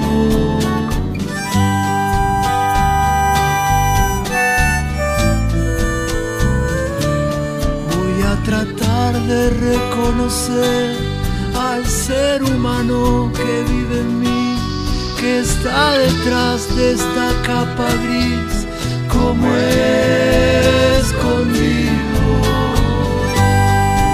Bueno, y ahí estamos, qué lindo ese primer amor, nunca se olvida, dice Gabri. Ahí está María Eva diciéndome, gracias por este comentario, gracias por recordarme tan bonito. Soy del 52, no sé qué tanta diferencia. Claro, te mentí la edad seguramente. Yo, yo soy del 55. Y cuando yo tenía 14 años, vos era, tenías 17 y aparte eras ya una, una, mujer, ¿no? porque manejabas el negocio de tu padre y todo lo demás. ¿no? Este, así que bueno, nada. Preciosos recuerdos. que crece bajo esta luz con las estrellas. Además tuve un reencuentro después de muy, de muy grande, ya volví, volví a aquel pueblo este, oceánico ¿no? de, del sur de la provincia, este pueblo marítimo, digo, con costa al mar, este, y había un, lugar, un boliche bailable que era el único del, del pueblo, pero, pero, pero en ese momento había un bar y llegado a ese bar me encontré con ella y me encontré con ella y una amiga de ella, con la cual también era jovencita, nos habíamos visto este, ahí en grupo cuando, cuando yo era chico. Este, y me dijeron que muchos años después, cuando era 4 de febrero, solían juntarse cuando se encontraban y brindaban recordándome por mi cumpleaños. Y me emocionó muchísimo, porque yo cuando volví ya tenía cerca de 40 años. Este, así que les mando un cariño grande a María Eva, Chuchi, le decían, este, que fue un amorcito con sus cosas de niño, por supuesto, este, pero, pero, pero muy agradable, por cierto, en un momento de mi vida. Al ser humano que siempre fui, que estaba atrás de esta capa. Eh, Gerardo, te voy a pedir un tema que, que me lo comentaba eh, Gabriela antes de empezar el programa, este, y que tiene que ver con mucho de lo que yo veo, ¿no? Este, que es un, tema de una charla entre animales, una charla, un tema que escribió uno de los compositores más grandes que tiene Argentina, aunque mucha gente no lo sepa, que es Chico Navarro, con el cual tuve el gusto de encontrarme, tengo una foto con él, este, estuvimos charlando un rato en Clásica y Moderna, que es un lugar tradicionalísimo de Buenos Aires, este, mucha gente ahí de, Joaquín Sabina, Parabaí, Sandro, Parabaí, este, y y estuve un día charlando con Chico Novarro y bueno, nada. Este, eh, Chico escribió tantas cosas maravillosas este, y entre ellas escribió este, Carta de un león a otro. Carta de un león a otro, ¿no? Creo que se llama la canción. Que la canta Baglietto, entre otros. La canta Baglietto, por ejemplo. A Chico Novarro le grabaron temas internacionalmente, diferentes intérpretes de diferentes lugares del mundo. Y así como este león le cuenta a otro que ve a la gente, así muchas veces veo yo a la mayoría de la gente que veo, a la mayoría de la gente que veo en el mundo cuando salgo al mundo. Y a la mayoría de la gente que veo del mundo, porque tengo pacientes en este momento de Austria, de Irlanda, de México, de, Colombia, de, de, de, Uruguay, de Ecuador, bueno, también de mi país, pero, pero este, de, creo que de Australia, no, no, recuerdo porque La verdad que no me interesa de dónde sea la persona, salvo al principio, para saber qué está haciendo en el mundo y dónde está, pero después somos todos iguales, estemos donde estemos. ¿no? Este, eh, pone un pedacito de esta canción, Carta de un león a otro, ¿no? Este, que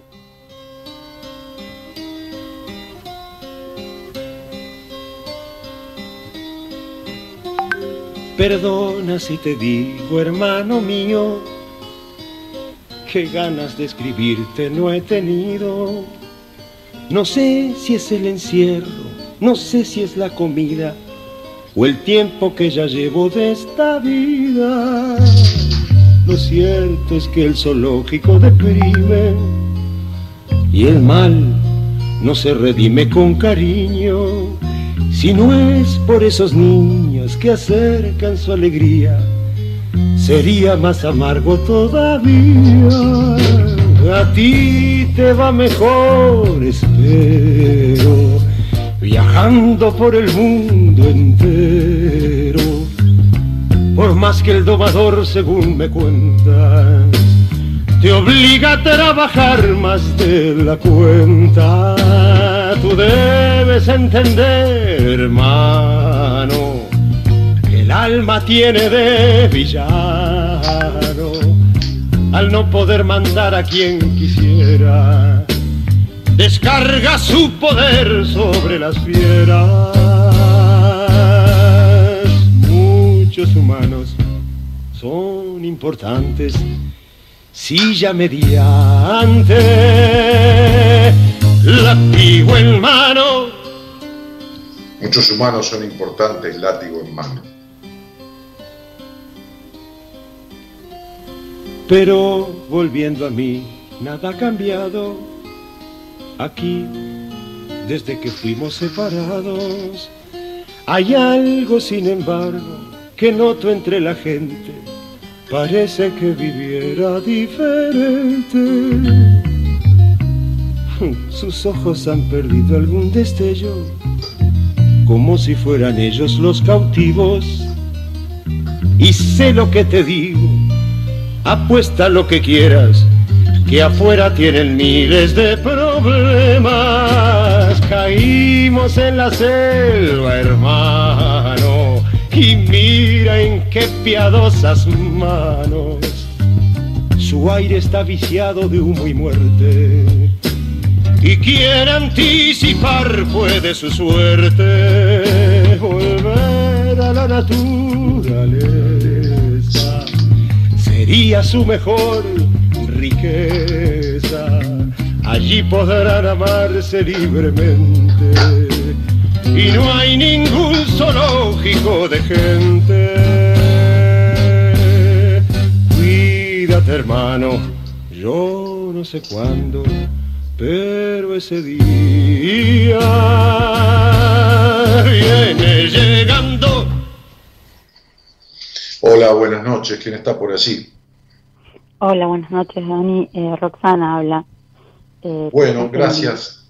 Eh, para que voy a saludar, Roxana. Gracias, Chuchi, María Eva, porque dice, este, dice, y continuamos brindando los 4 de febrero. Es una emoción para mí que una mujer que yo idealicé, porque era un chiquito con una mujercita de 17 años, los hombres somos muy boludos a la misma edad que las mujeres, y si tenemos menos edad todavía más boludos, este, porque las mujeres maduran antes que nosotros, ¿viste? O sea, cuando un pibe tiene 14 años, la mayoría, no existe. Cuando una chica tiene 14 años, ya a los 10 se ponía el taco de la madre, se pintaba los labios, este, eh, y si bien hoy la adolescencia se, se fue estirando, ¿no? este, este, igualmente crecen antes que los hombres. Así que que para mí se encuentren los 4 de febrero, que algún, algún cumpleaños allá en ese pueblo, cuando era chico yo festejé, porque fui un par de veces, 14, 15 años, punto.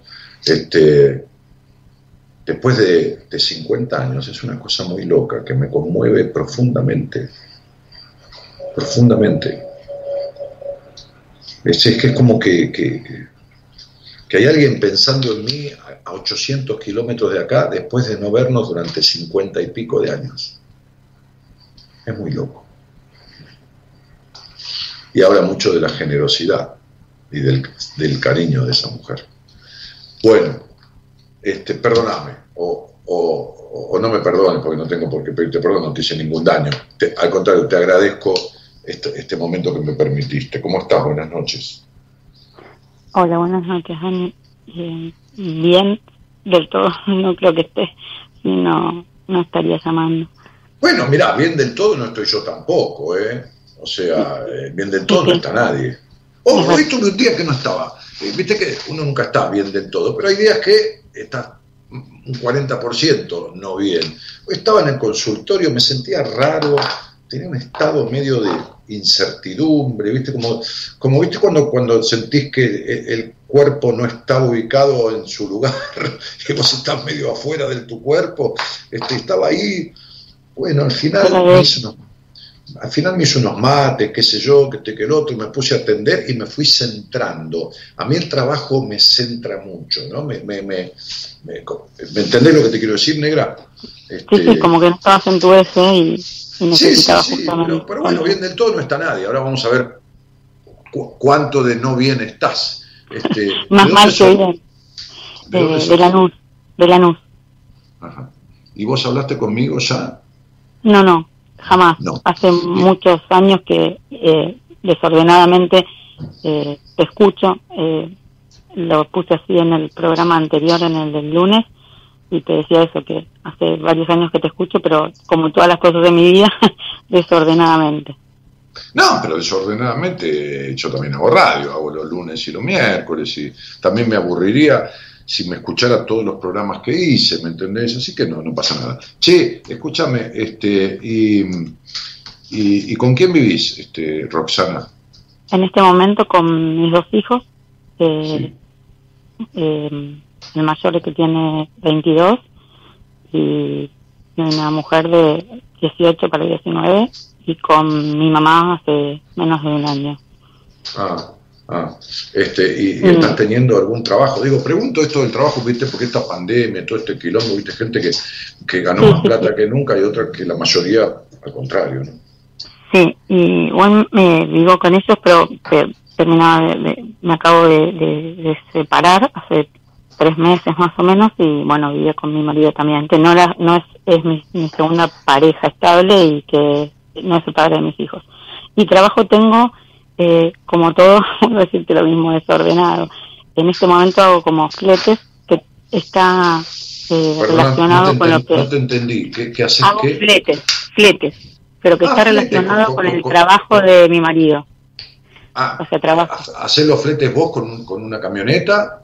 Sí, con una camioneta. Mi marido tiene camión y que teníamos todo en común. Bueno, nos separamos y él en la fábrica donde está se quedó trabajando con los camiones. De hecho, estuvimos, estamos en lucha con algo de eso, con el divorcio y división de, de bienes. Y yo me quedé con la camioneta y a mí me llaman y trabajo con la camioneta. También tengo un, un reparto de, de unas tapas de empanadas. Eh, he limpiado casas. eh, he trabajado con amigas mías eh, haciendo eh, eh, llevando no, no eh, escritos y todo con abogados. Eh, bueno, de todo ya te digo, de todo un poco, todo No, desordenado, sí, pero estable nada. En realidad, este, naciste con una capacidad y un deseo muy grande de ser autónoma, dueña de vos misma, ¿no? Aunque este, este, te pasa lo mismo que a mí, ¿no? Yo, yo, yo prefiero ganar menos, pero trabajar por mi cuenta y ser dueño de mí mismo, ¿no? Este, No, pero no hay, disculpa que te corte, pero no hay nada más lejos que, que, que la palabra. Tal vez el deseo estará ahí truncado, pero no hay nada más lejos que ser autónoma. Eh, por el contrario, soy totalmente dependiente. Tengo 49 no. años y Sí, pero no, no, no me estás escuchando. Este, lo, que te, lo que te quiero decir que naciste con la capacidad o el deseo de ser dueña de vos misma, naciste con eso. Así Ajá. como naciste muy curiosa, este, muy curiosa. Ahora, después decían los, decían los conductistas, ¿no? La corriente conductista es una corriente terapéutica que, que no se usa ortodoxamente, ¿no? Porque el conductismo, cuando fue creado, cuando fue cre- creado, diseñado, este, el, conductismo, los, creadores del conductismo, los psicólogos que lo crearon, decían, dame un niño y haré de él lo que quiera. Y esta es una realidad. Vos me das un niño y yo puedo hacer de él lo que quiera, como, como el padre de Hitler hizo de Hitler lo que fue. Y sí, lógico. Y sí, no, bueno, no. A Hitler lo atendió Freud cuando era un niño y tenía tales distorsiones por el maltrato, los golpes, le gustaba la pintura al niño, el padre le rompía los cuadros, lo que pintara, todo, y Freud aconsejó internarlo porque le vio patologías severas. Este, y el padre no lo aceptó. Fíjate que, como he explicado muchas veces, lo primero que hacía Hitler cuando invadía un país extranjero era robarse las obras de arte. nada, nada casual. Entonces, Entonces, claro. Sí. Disculpa, que algo sé porque, bueno, cuando em, era eh, terminé de estudiar el secundario, empecé a estudiar psicología y, algo sé, y como filosofía, terminó siendo filosofía barata y zapatos de goma, como dice Xavi García. Eh, no sé, ¿ahí me escuchás? Eh, bueno, que, que algo sé porque empecé a estudiar psicología y como todas las cosas en mi vida las abandoné y me, me, identifico con, con el oyente que estaba hablando recién y que me considero esto, ¿no? Como una calecita que da vueltas en el mismo lugar y no resuelve nada. Eh, y bueno, creo que ese es el gran problema y justamente es un tema laboral. Eh, acabo de, en, no sé, de recibirme de profesora de historia y tampoco sé ni ni ni ni, pero pero nada. vos, eh, a ver princesa vos tenés un apellido sí. que, hace honor a tu crianza mira lo, he pensado muchas veces eso sí sí porque tu mm. psiquis tu psiquis fue vulnerada muchísimo la estructura no me cabe duda Dani. la crianza sobreadaptada el hogar vacío de contenido de, disfrute, eh, la, no existencia de la función paterna coherente. Yo explicaba recién en la apertura que la relación con el dinero tiene mucho que ver con la relación con el padre, porque el dinero es el mundo y el mundo está representado por el vínculo con la función paterna. Asimismo son las decepciones y los abandonos de todos los hombres de tu vida, que se repiten incesantemente. Abandonos emocionales o lo que fuera, pero abandonos al fin.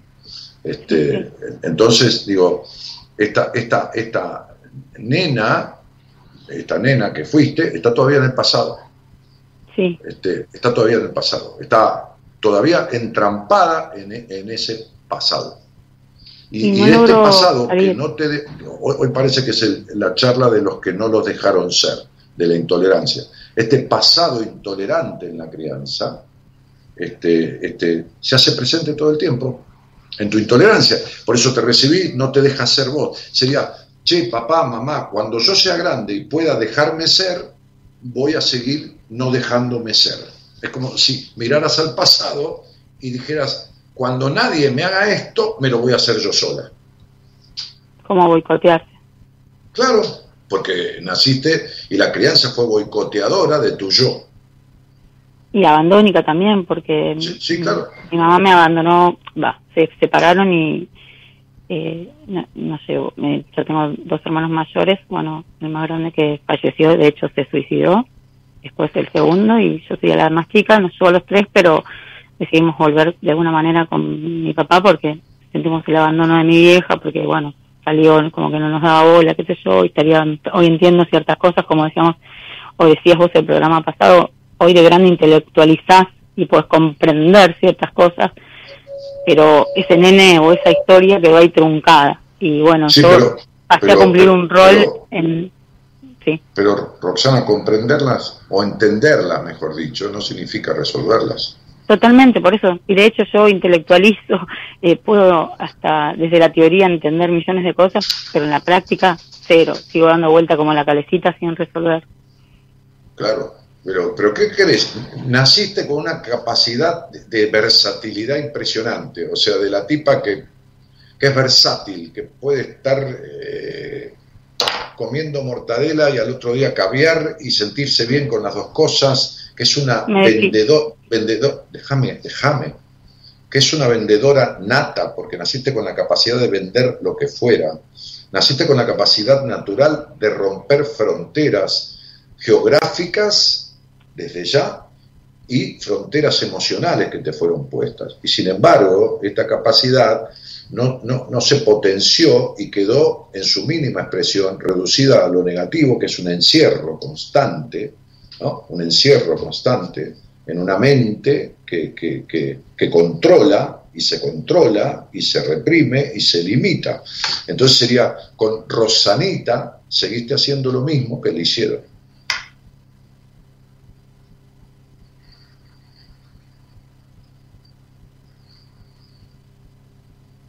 Seguramente. Y, y no logro salir y, he empezado terapias varias veces y, he dejado. Ah, bueno ahora hace un mes volví y lo que creo que sí esta vez eh, pero realmente con decidida totalmente a buscar y, y me acordaba esto que decís siempre con el mínimo el, el no la, la nada de pudor frente al analista y pudiendo poner todo ahí arriba porque no hay más posibilidades. Sí o sí voy a resolver. Tengo todo el deseo de resolverlo y de ser eso que queda truncado y, y dejar de tener miedos y dejar de, de dar vueltas.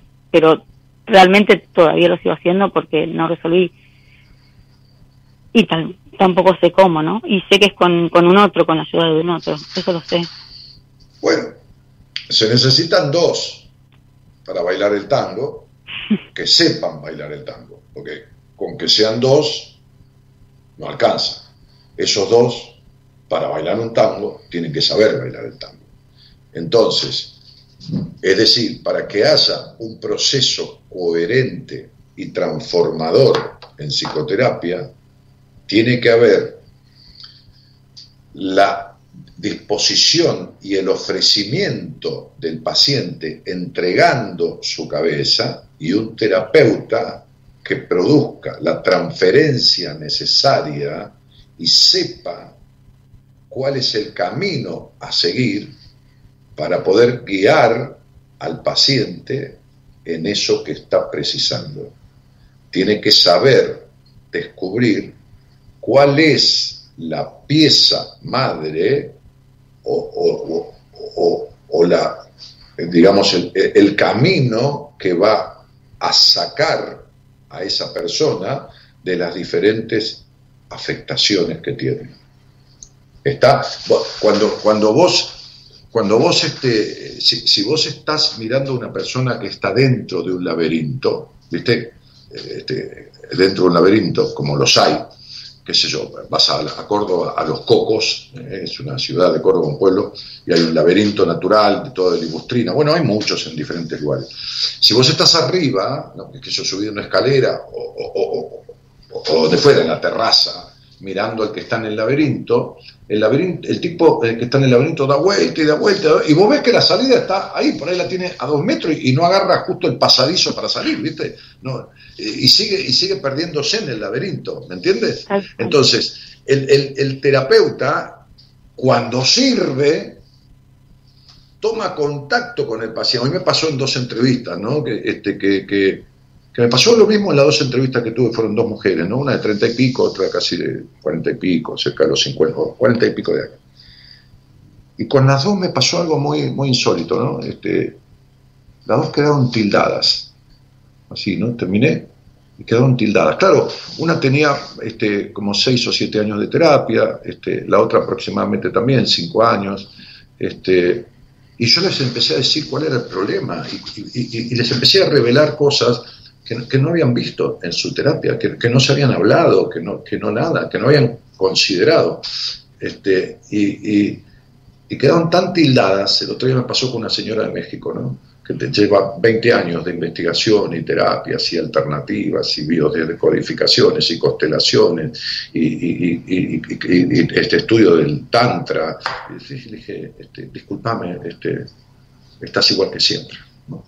Este, este, y, Y, quedaron estas dos personas que vi hoy tan, tan conmocionadas, tan conmocionadas por la conversación, que cuando terminaron, no sabían qué decirme. ¿Sabes qué me decían? ¿Cómo hago, Dani? ¿Con, quién podría yo salir de esto? ¿No? Tendré que buscarme un terapeuta. Estaban sentadas frente al hombre que les estaba diciendo realmente, porque le coincidían el conflicto, el núcleo del conflicto de su vida y lo que había que arreglar y me decían, bueno, buscaré a alguien, ¿no?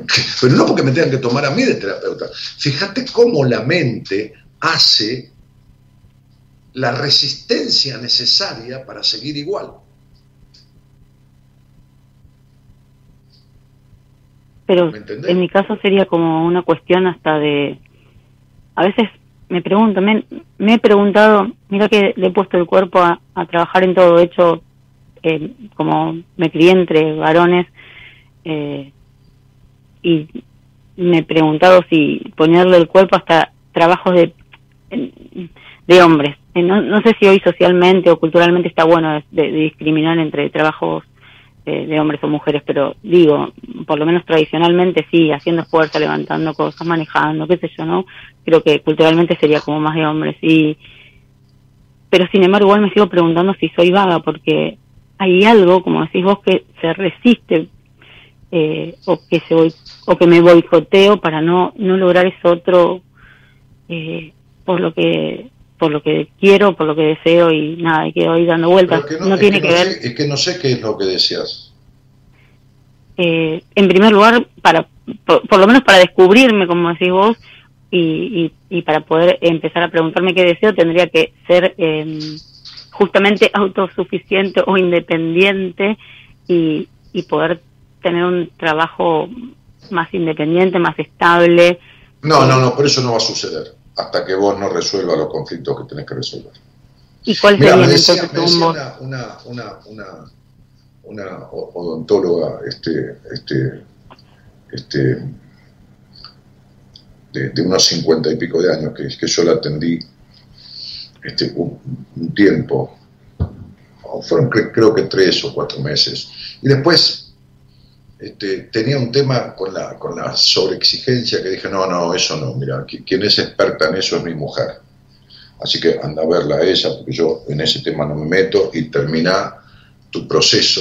Entonces, en un momento cuando estábamos trabajando juntos en sus cuestiones, me dijo, nunca recibí tanto dinero en mi vida, eh, este, en volumen, en, este, eh, este, como el que me ha depositado tal obra social en mi cuenta, pero encima tengo una colega que me ofreció trabajar este, este, para, otra empresa nueva este, y, de estar en una línea de flotación, me dijo, este, sin pasar necesidades, pero tampoco que me sobrara nada, dije, porque el dinero es una energía, y cuando yo te encontré, tu energía estaba para la mierda, le dije, igual que la tuya, Roxana.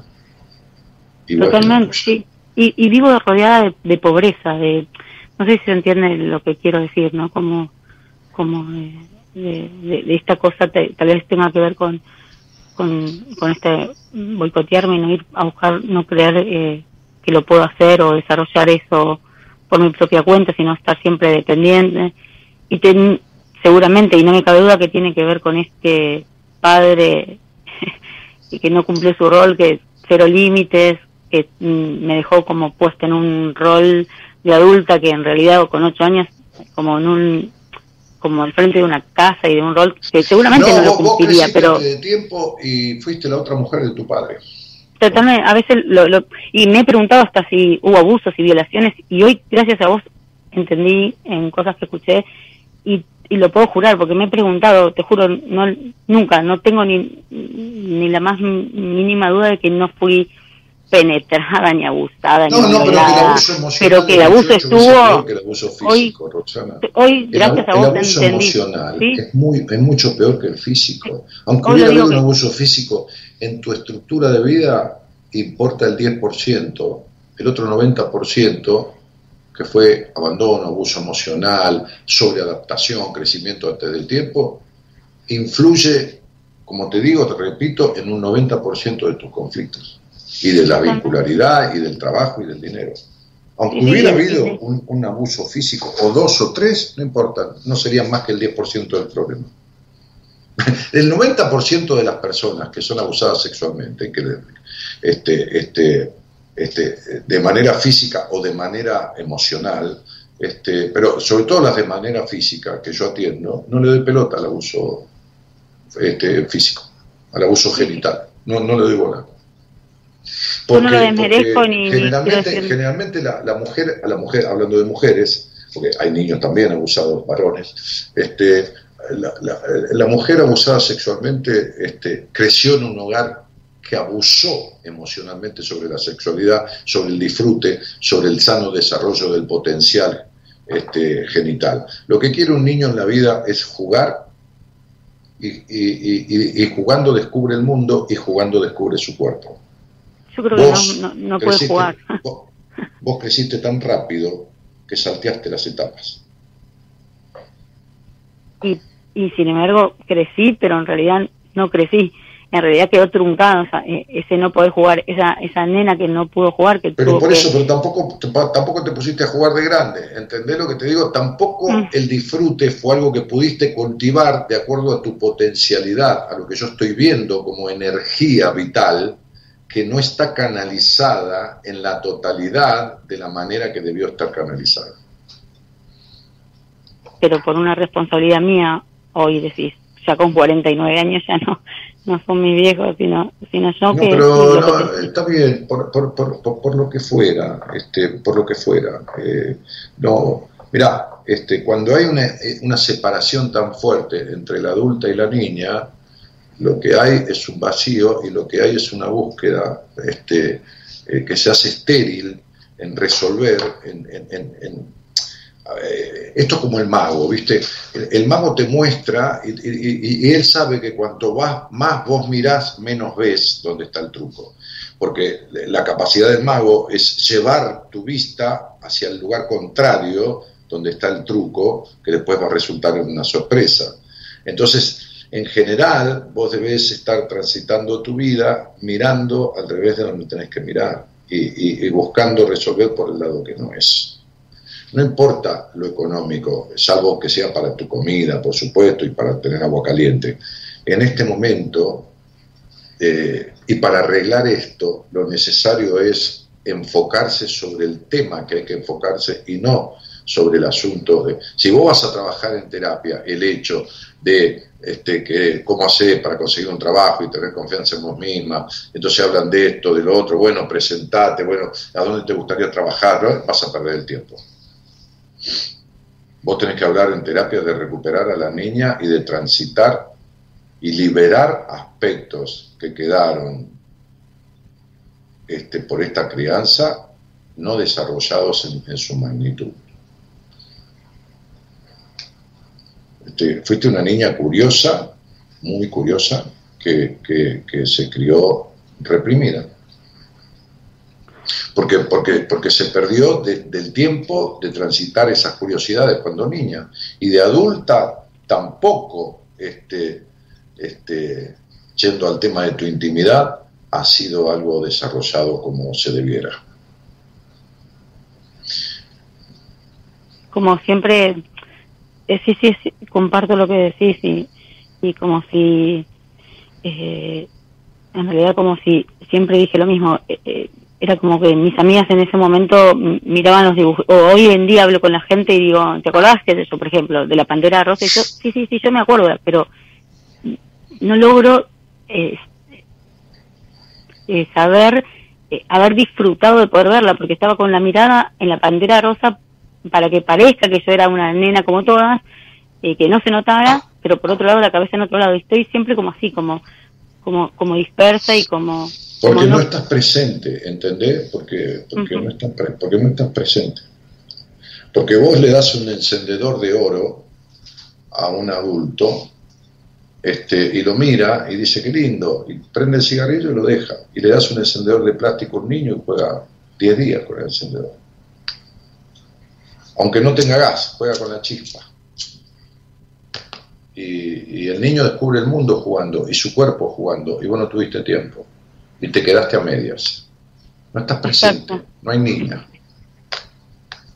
Y esto se soluciona en la terapia. o sea que, como que está diciendo que yo voy... Que libere, que libere el bloqueo que tenés en tu energía de libido. Y como el dinero es una energía, desbloqueando tu energía de libido y poniéndola en toda su plenitud, es decir, quitando el querosén o el gasoil que tenés y poniendo nafta especial. ¿No? Entonces se emerge hacia otros lados en las demás cosas con las que tiene que ver la energía.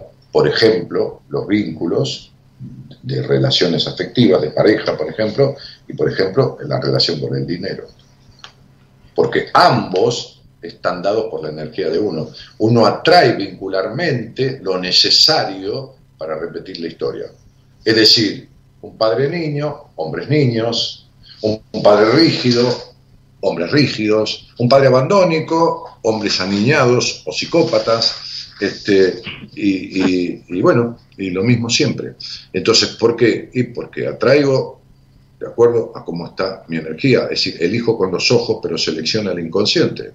Como decía un, un famoso psicoanalista, este, si no aceptás el drama de lo sucedido, aceptar significa aceptarlo para entender para qué sucede eso y transformarlo, obligarás a la vida a que lo repita tantas veces como sea necesario. Y tu vida es una reiteración, de hecho.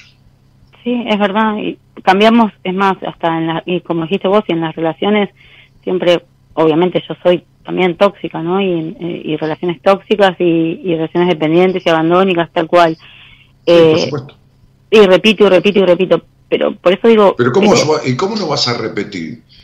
Si vos curas más, mal un resfrío, se repite y se vuelve a repetir el resfrío y, después se transforma en gripe y después en angina y después en tuberculosis. ¿Cómo se vas a repetir? Eh, eh, Freud decía, lo que no se transmita se repite. El médico dice, mire, quédese adentro porque si no te resfrío se va a poner peor. Cuídese tres días, tome esto, tome lo otro, este, y no, no, cuídese, porque si no... Pero tiene que ver conmigo, con no querer, con, conseguir dando la vueltita con no querer. Es como si yo misma eh, hay un tema en tu vida que hay que desarmar tu cabeza, porque tu cabeza, antes de hacer un cambio, mejor dicho, una transformación, eh, te es más fácil operarte y ponerte un papelito adentro. Porque sos acérrima, sos una tipa de, de, que, de que tenés un pensamiento lineal, ¿entendés? Una estructura mental, que no naciste así, sino que viene de tu crianza, de controladora, de, controlada por vos misma sin darte cuenta, este, inconscientemente, y de que te cuesta muchísimo, por más que entendés, ¿entendés? Por más que entendés intelectualmente, te cuesta transformar, te cuesta desalojarte Totalmente adaptación, te cuesta desalojarte de las limitaciones, te cuesta desalojarte del mal tránsito de tu sexualidad genital, te cuesta desalojarte de todo eso. ¿Y qué sería lo que me cuesta? ¿Es, ¿Eh? ¿Estás diciendo como un precio, como, como un precio que no quiero pagar? No, te cuesta, no me cuesta. ¿Ves cómo sos blanco o negro? ¿Cómo entendés lineal? No, no lo lográs, te cuesta resolver eso, te cuesta, no es el dinero, no el precio, te cuesta resolver, no lo puedes resolver. Y has hecho terapias que no han buscado donde había que buscar, no han resuelto lo que había que resolver. Pero vos te crees que vos tenés vínculos tóxicos porque tenés mala suerte. No, no, no, no, no, no, para nada. Y bueno, entonces hay que romper con esa toxicidad. ¿Qué querés que te diga? Yo no te lo voy a resolver ahora, no te puedo. No, no, por Claro, no, no, pero no por nada, ¿eh? no por egoísmo, porque es imposible. Pero, pero tus vínculos son tóxicos, son tóxicas vos con vos misma. Es verdad. Yo te escucho muchas veces en, en los programas decirle a la gente, mira, deja de ser niño, ponete a laburar y pagate la terapia y, y de ahí eh, empezar. Sí, sí, pero, pero, pero, hablaba de pero, pero, es, lo, mismo que le diga, este, ponete a laburar y comprate un auto, pero comprate un auto que sirva. Pues si compras un auto que se incendió y está mal arreglado para venderlo, o con el motor podrido, estamos en la misma. Entonces, si buscas este, un, terapeuta, este, sentate con, alguien que, que, se pueda hablar absolutamente de todo y que sepa. Mira, te he escuchado también muchas veces decir esto, ¿no? Que hay muchas terapeutas que dan vuelta y no, muchos no, muchos no, tiempo. 90%, no sirve para nada. bueno, eh, no es por defender, no tenga por... Este y digo esto, y no es culo, ningún psicólogo, no es culo de salir a nadie y discutírmelo. No es culo de hacerme un juicio. Te he escuchado, te he escuchado decirlo. Y, no es culo, no es culo. Me escuchan un montón de profesionales de la psicología. Y los atiendo. No son culo de rebatirme esto que estoy diciendo. Porque le tomo examen en dos minutos y lo hago mierda porque voy a un juicio y le pido que traiga dos o tres pacientes, le pido el nombre a los pacientes y le digo el conflicto que tiene y que nunca trató el tema que tiene que tratar con ese psicólogo. Entonces le demuestro al juez que el tipo no sabe una mierda. En cinco minutos, en una charla. El 90% no tiene ni la más reputa idea de lo que es el proceso psicoterapéutico para un ser humano. De dónde se genera un conflicto, no tienen la reputa idea, pasan años y nunca le preguntó ni con qué fantasía se masturba, ni cómo es la sensibilidad de sus pechos a una mujer, en años de terapia. Así que no tienen ni la más puta idea de nada. ¿No crees que por lo menos... Vos fijate que ese es un conflicto de tu vida. Por ejemplo, ese tema es un conflicto sin resolver de tu vida. Que no importa lo que vos creas, ¿eh? tenés un problema ahí. En ese área tenés un problema muy grande. Lo creo. lo creo. Y bueno, ¿y cuánto, llevas de terapia en tu vida? Eh, mira, dando, escapándome mucho, desordenadamente. Cerrámelo, porque yo me tengo que ir. ¿Cuánto llevas de terapia? No me des más vuelta. ¿Cuántos años? ¿Cinco? ¿Siete? ¿Ocho? Creo que sí, pero reales un mes. Reales un mes. No, no me hables de un mes. No, no me, eh, A ver, no me hables de simbolismo. Te hablo de tiempo real y físico de sesión de terapia. Cinco años bueno, muy bien. Son 250 sesiones. Decime de las 250 sesiones, ¿cuántas veces hablaste de este tema en tu terapia? En las últimas cuatro. Bien, muy bien. Entonces no hables de ninguna otra cosa. Nunca más de ninguna otra cosa que no sea de esto. Y fíjate si el terapeuta sabe cómo resolverlo. Si no sabe, entonces andate. No tenés ninguna otra cosa que resolver. Esa sola. Gracias, Dani. Pero ninguna, ¿eh? Esa sola. Sería como, sería como ese nudo que si se, eh, si se puede desarmar es como que... Eh, mira, mi vida, vos, de la energía. vos, tuviste, vos tuviste sueños eróticos soñando con nadie, sintiendo que en el sueño tenías sexo o con un hombre desconocido o del pasado. Bueno, no, te puedo decir porque de hecho ni me acuerdo de los sueños, pero pues... Y no, te acuerdas de tus sueños porque, porque el inconsciente lo tenés bloqueado, mi vida. Mm. Te voy a decir algo más. Si vos tenés sexo con vos misma, tus orgasmos deberían ser más rápidos, más intensos que con la mayoría de los, las relaciones sexuales de los hombres de tu vida. ¿Deberían ser? Sí, deben haber sido. Ah, más rápido o más intenso. Sí, eso puede ser. No, no, no, no, sabía si me lo estabas diciendo como que eso sería algo que tendría que ser. ¿Entendés a qué me refiero cuando digo no sabes nada? Sí, totalmente. muy bien. Te y por qué. Y mientras ese por qué no sea resuelto, tiene que saber mucho de lo que no está en ningún libro. Te mando un cariño grande siempre. Gracias, Ani. Igual para vos. Gracias. Chao. Hasta pronto. Chao, chao. Chao. Nos vamos. Camino despacito, que de correr tuve bastante. Voy cosiendo los bolsillos con hilos de lo importante que no quiero más cadenas que me aten a la pena. Ahora es el momento de vivir.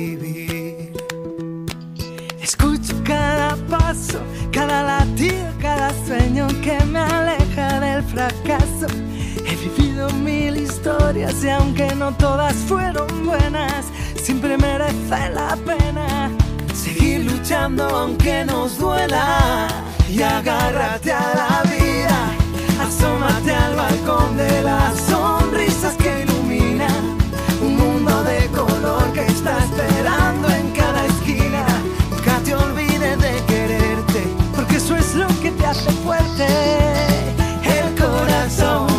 Nos vamos de la mano del señor Gerardo Subirán, operador técnico, musicalizador de este programa, y de la señorita Nora Ponti, y Oponte también, tiene varios apellidos, este, que mañana, mañana está Antonella, Antonella Padovani, psicopedagoga. Atención con esto, importante una psicopedagoga que es del equipo, porque, porque tiene que ver con, la infancia, con la niñez, con la adolescencia, con ustedes adolescentes, con ustedes niños, lo que les pasó, lo que no les pasó, le pueden preguntar, o por sus hijos, o por sus sobrinos, qué sé yo. Este, Antonella Padovani, psicopedagoga del equipo de Buenas Compañías.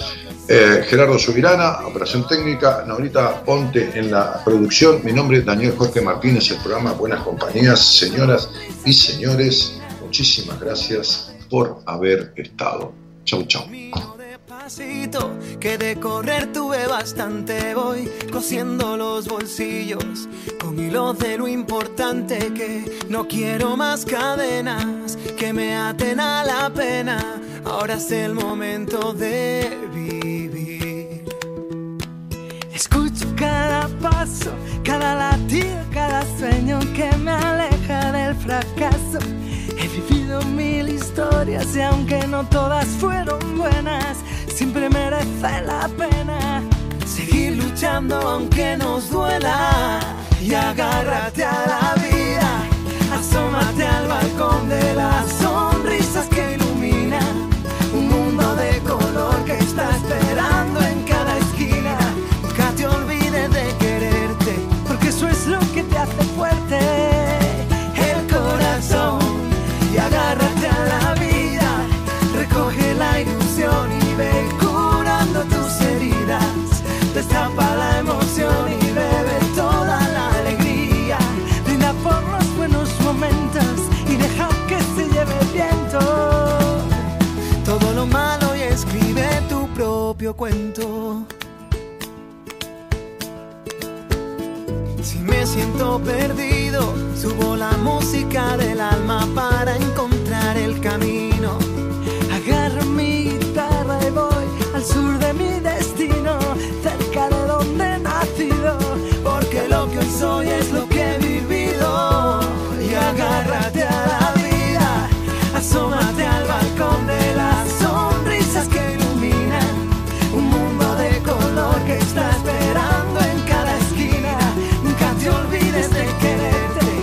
Eso es lo que te hace fuerte.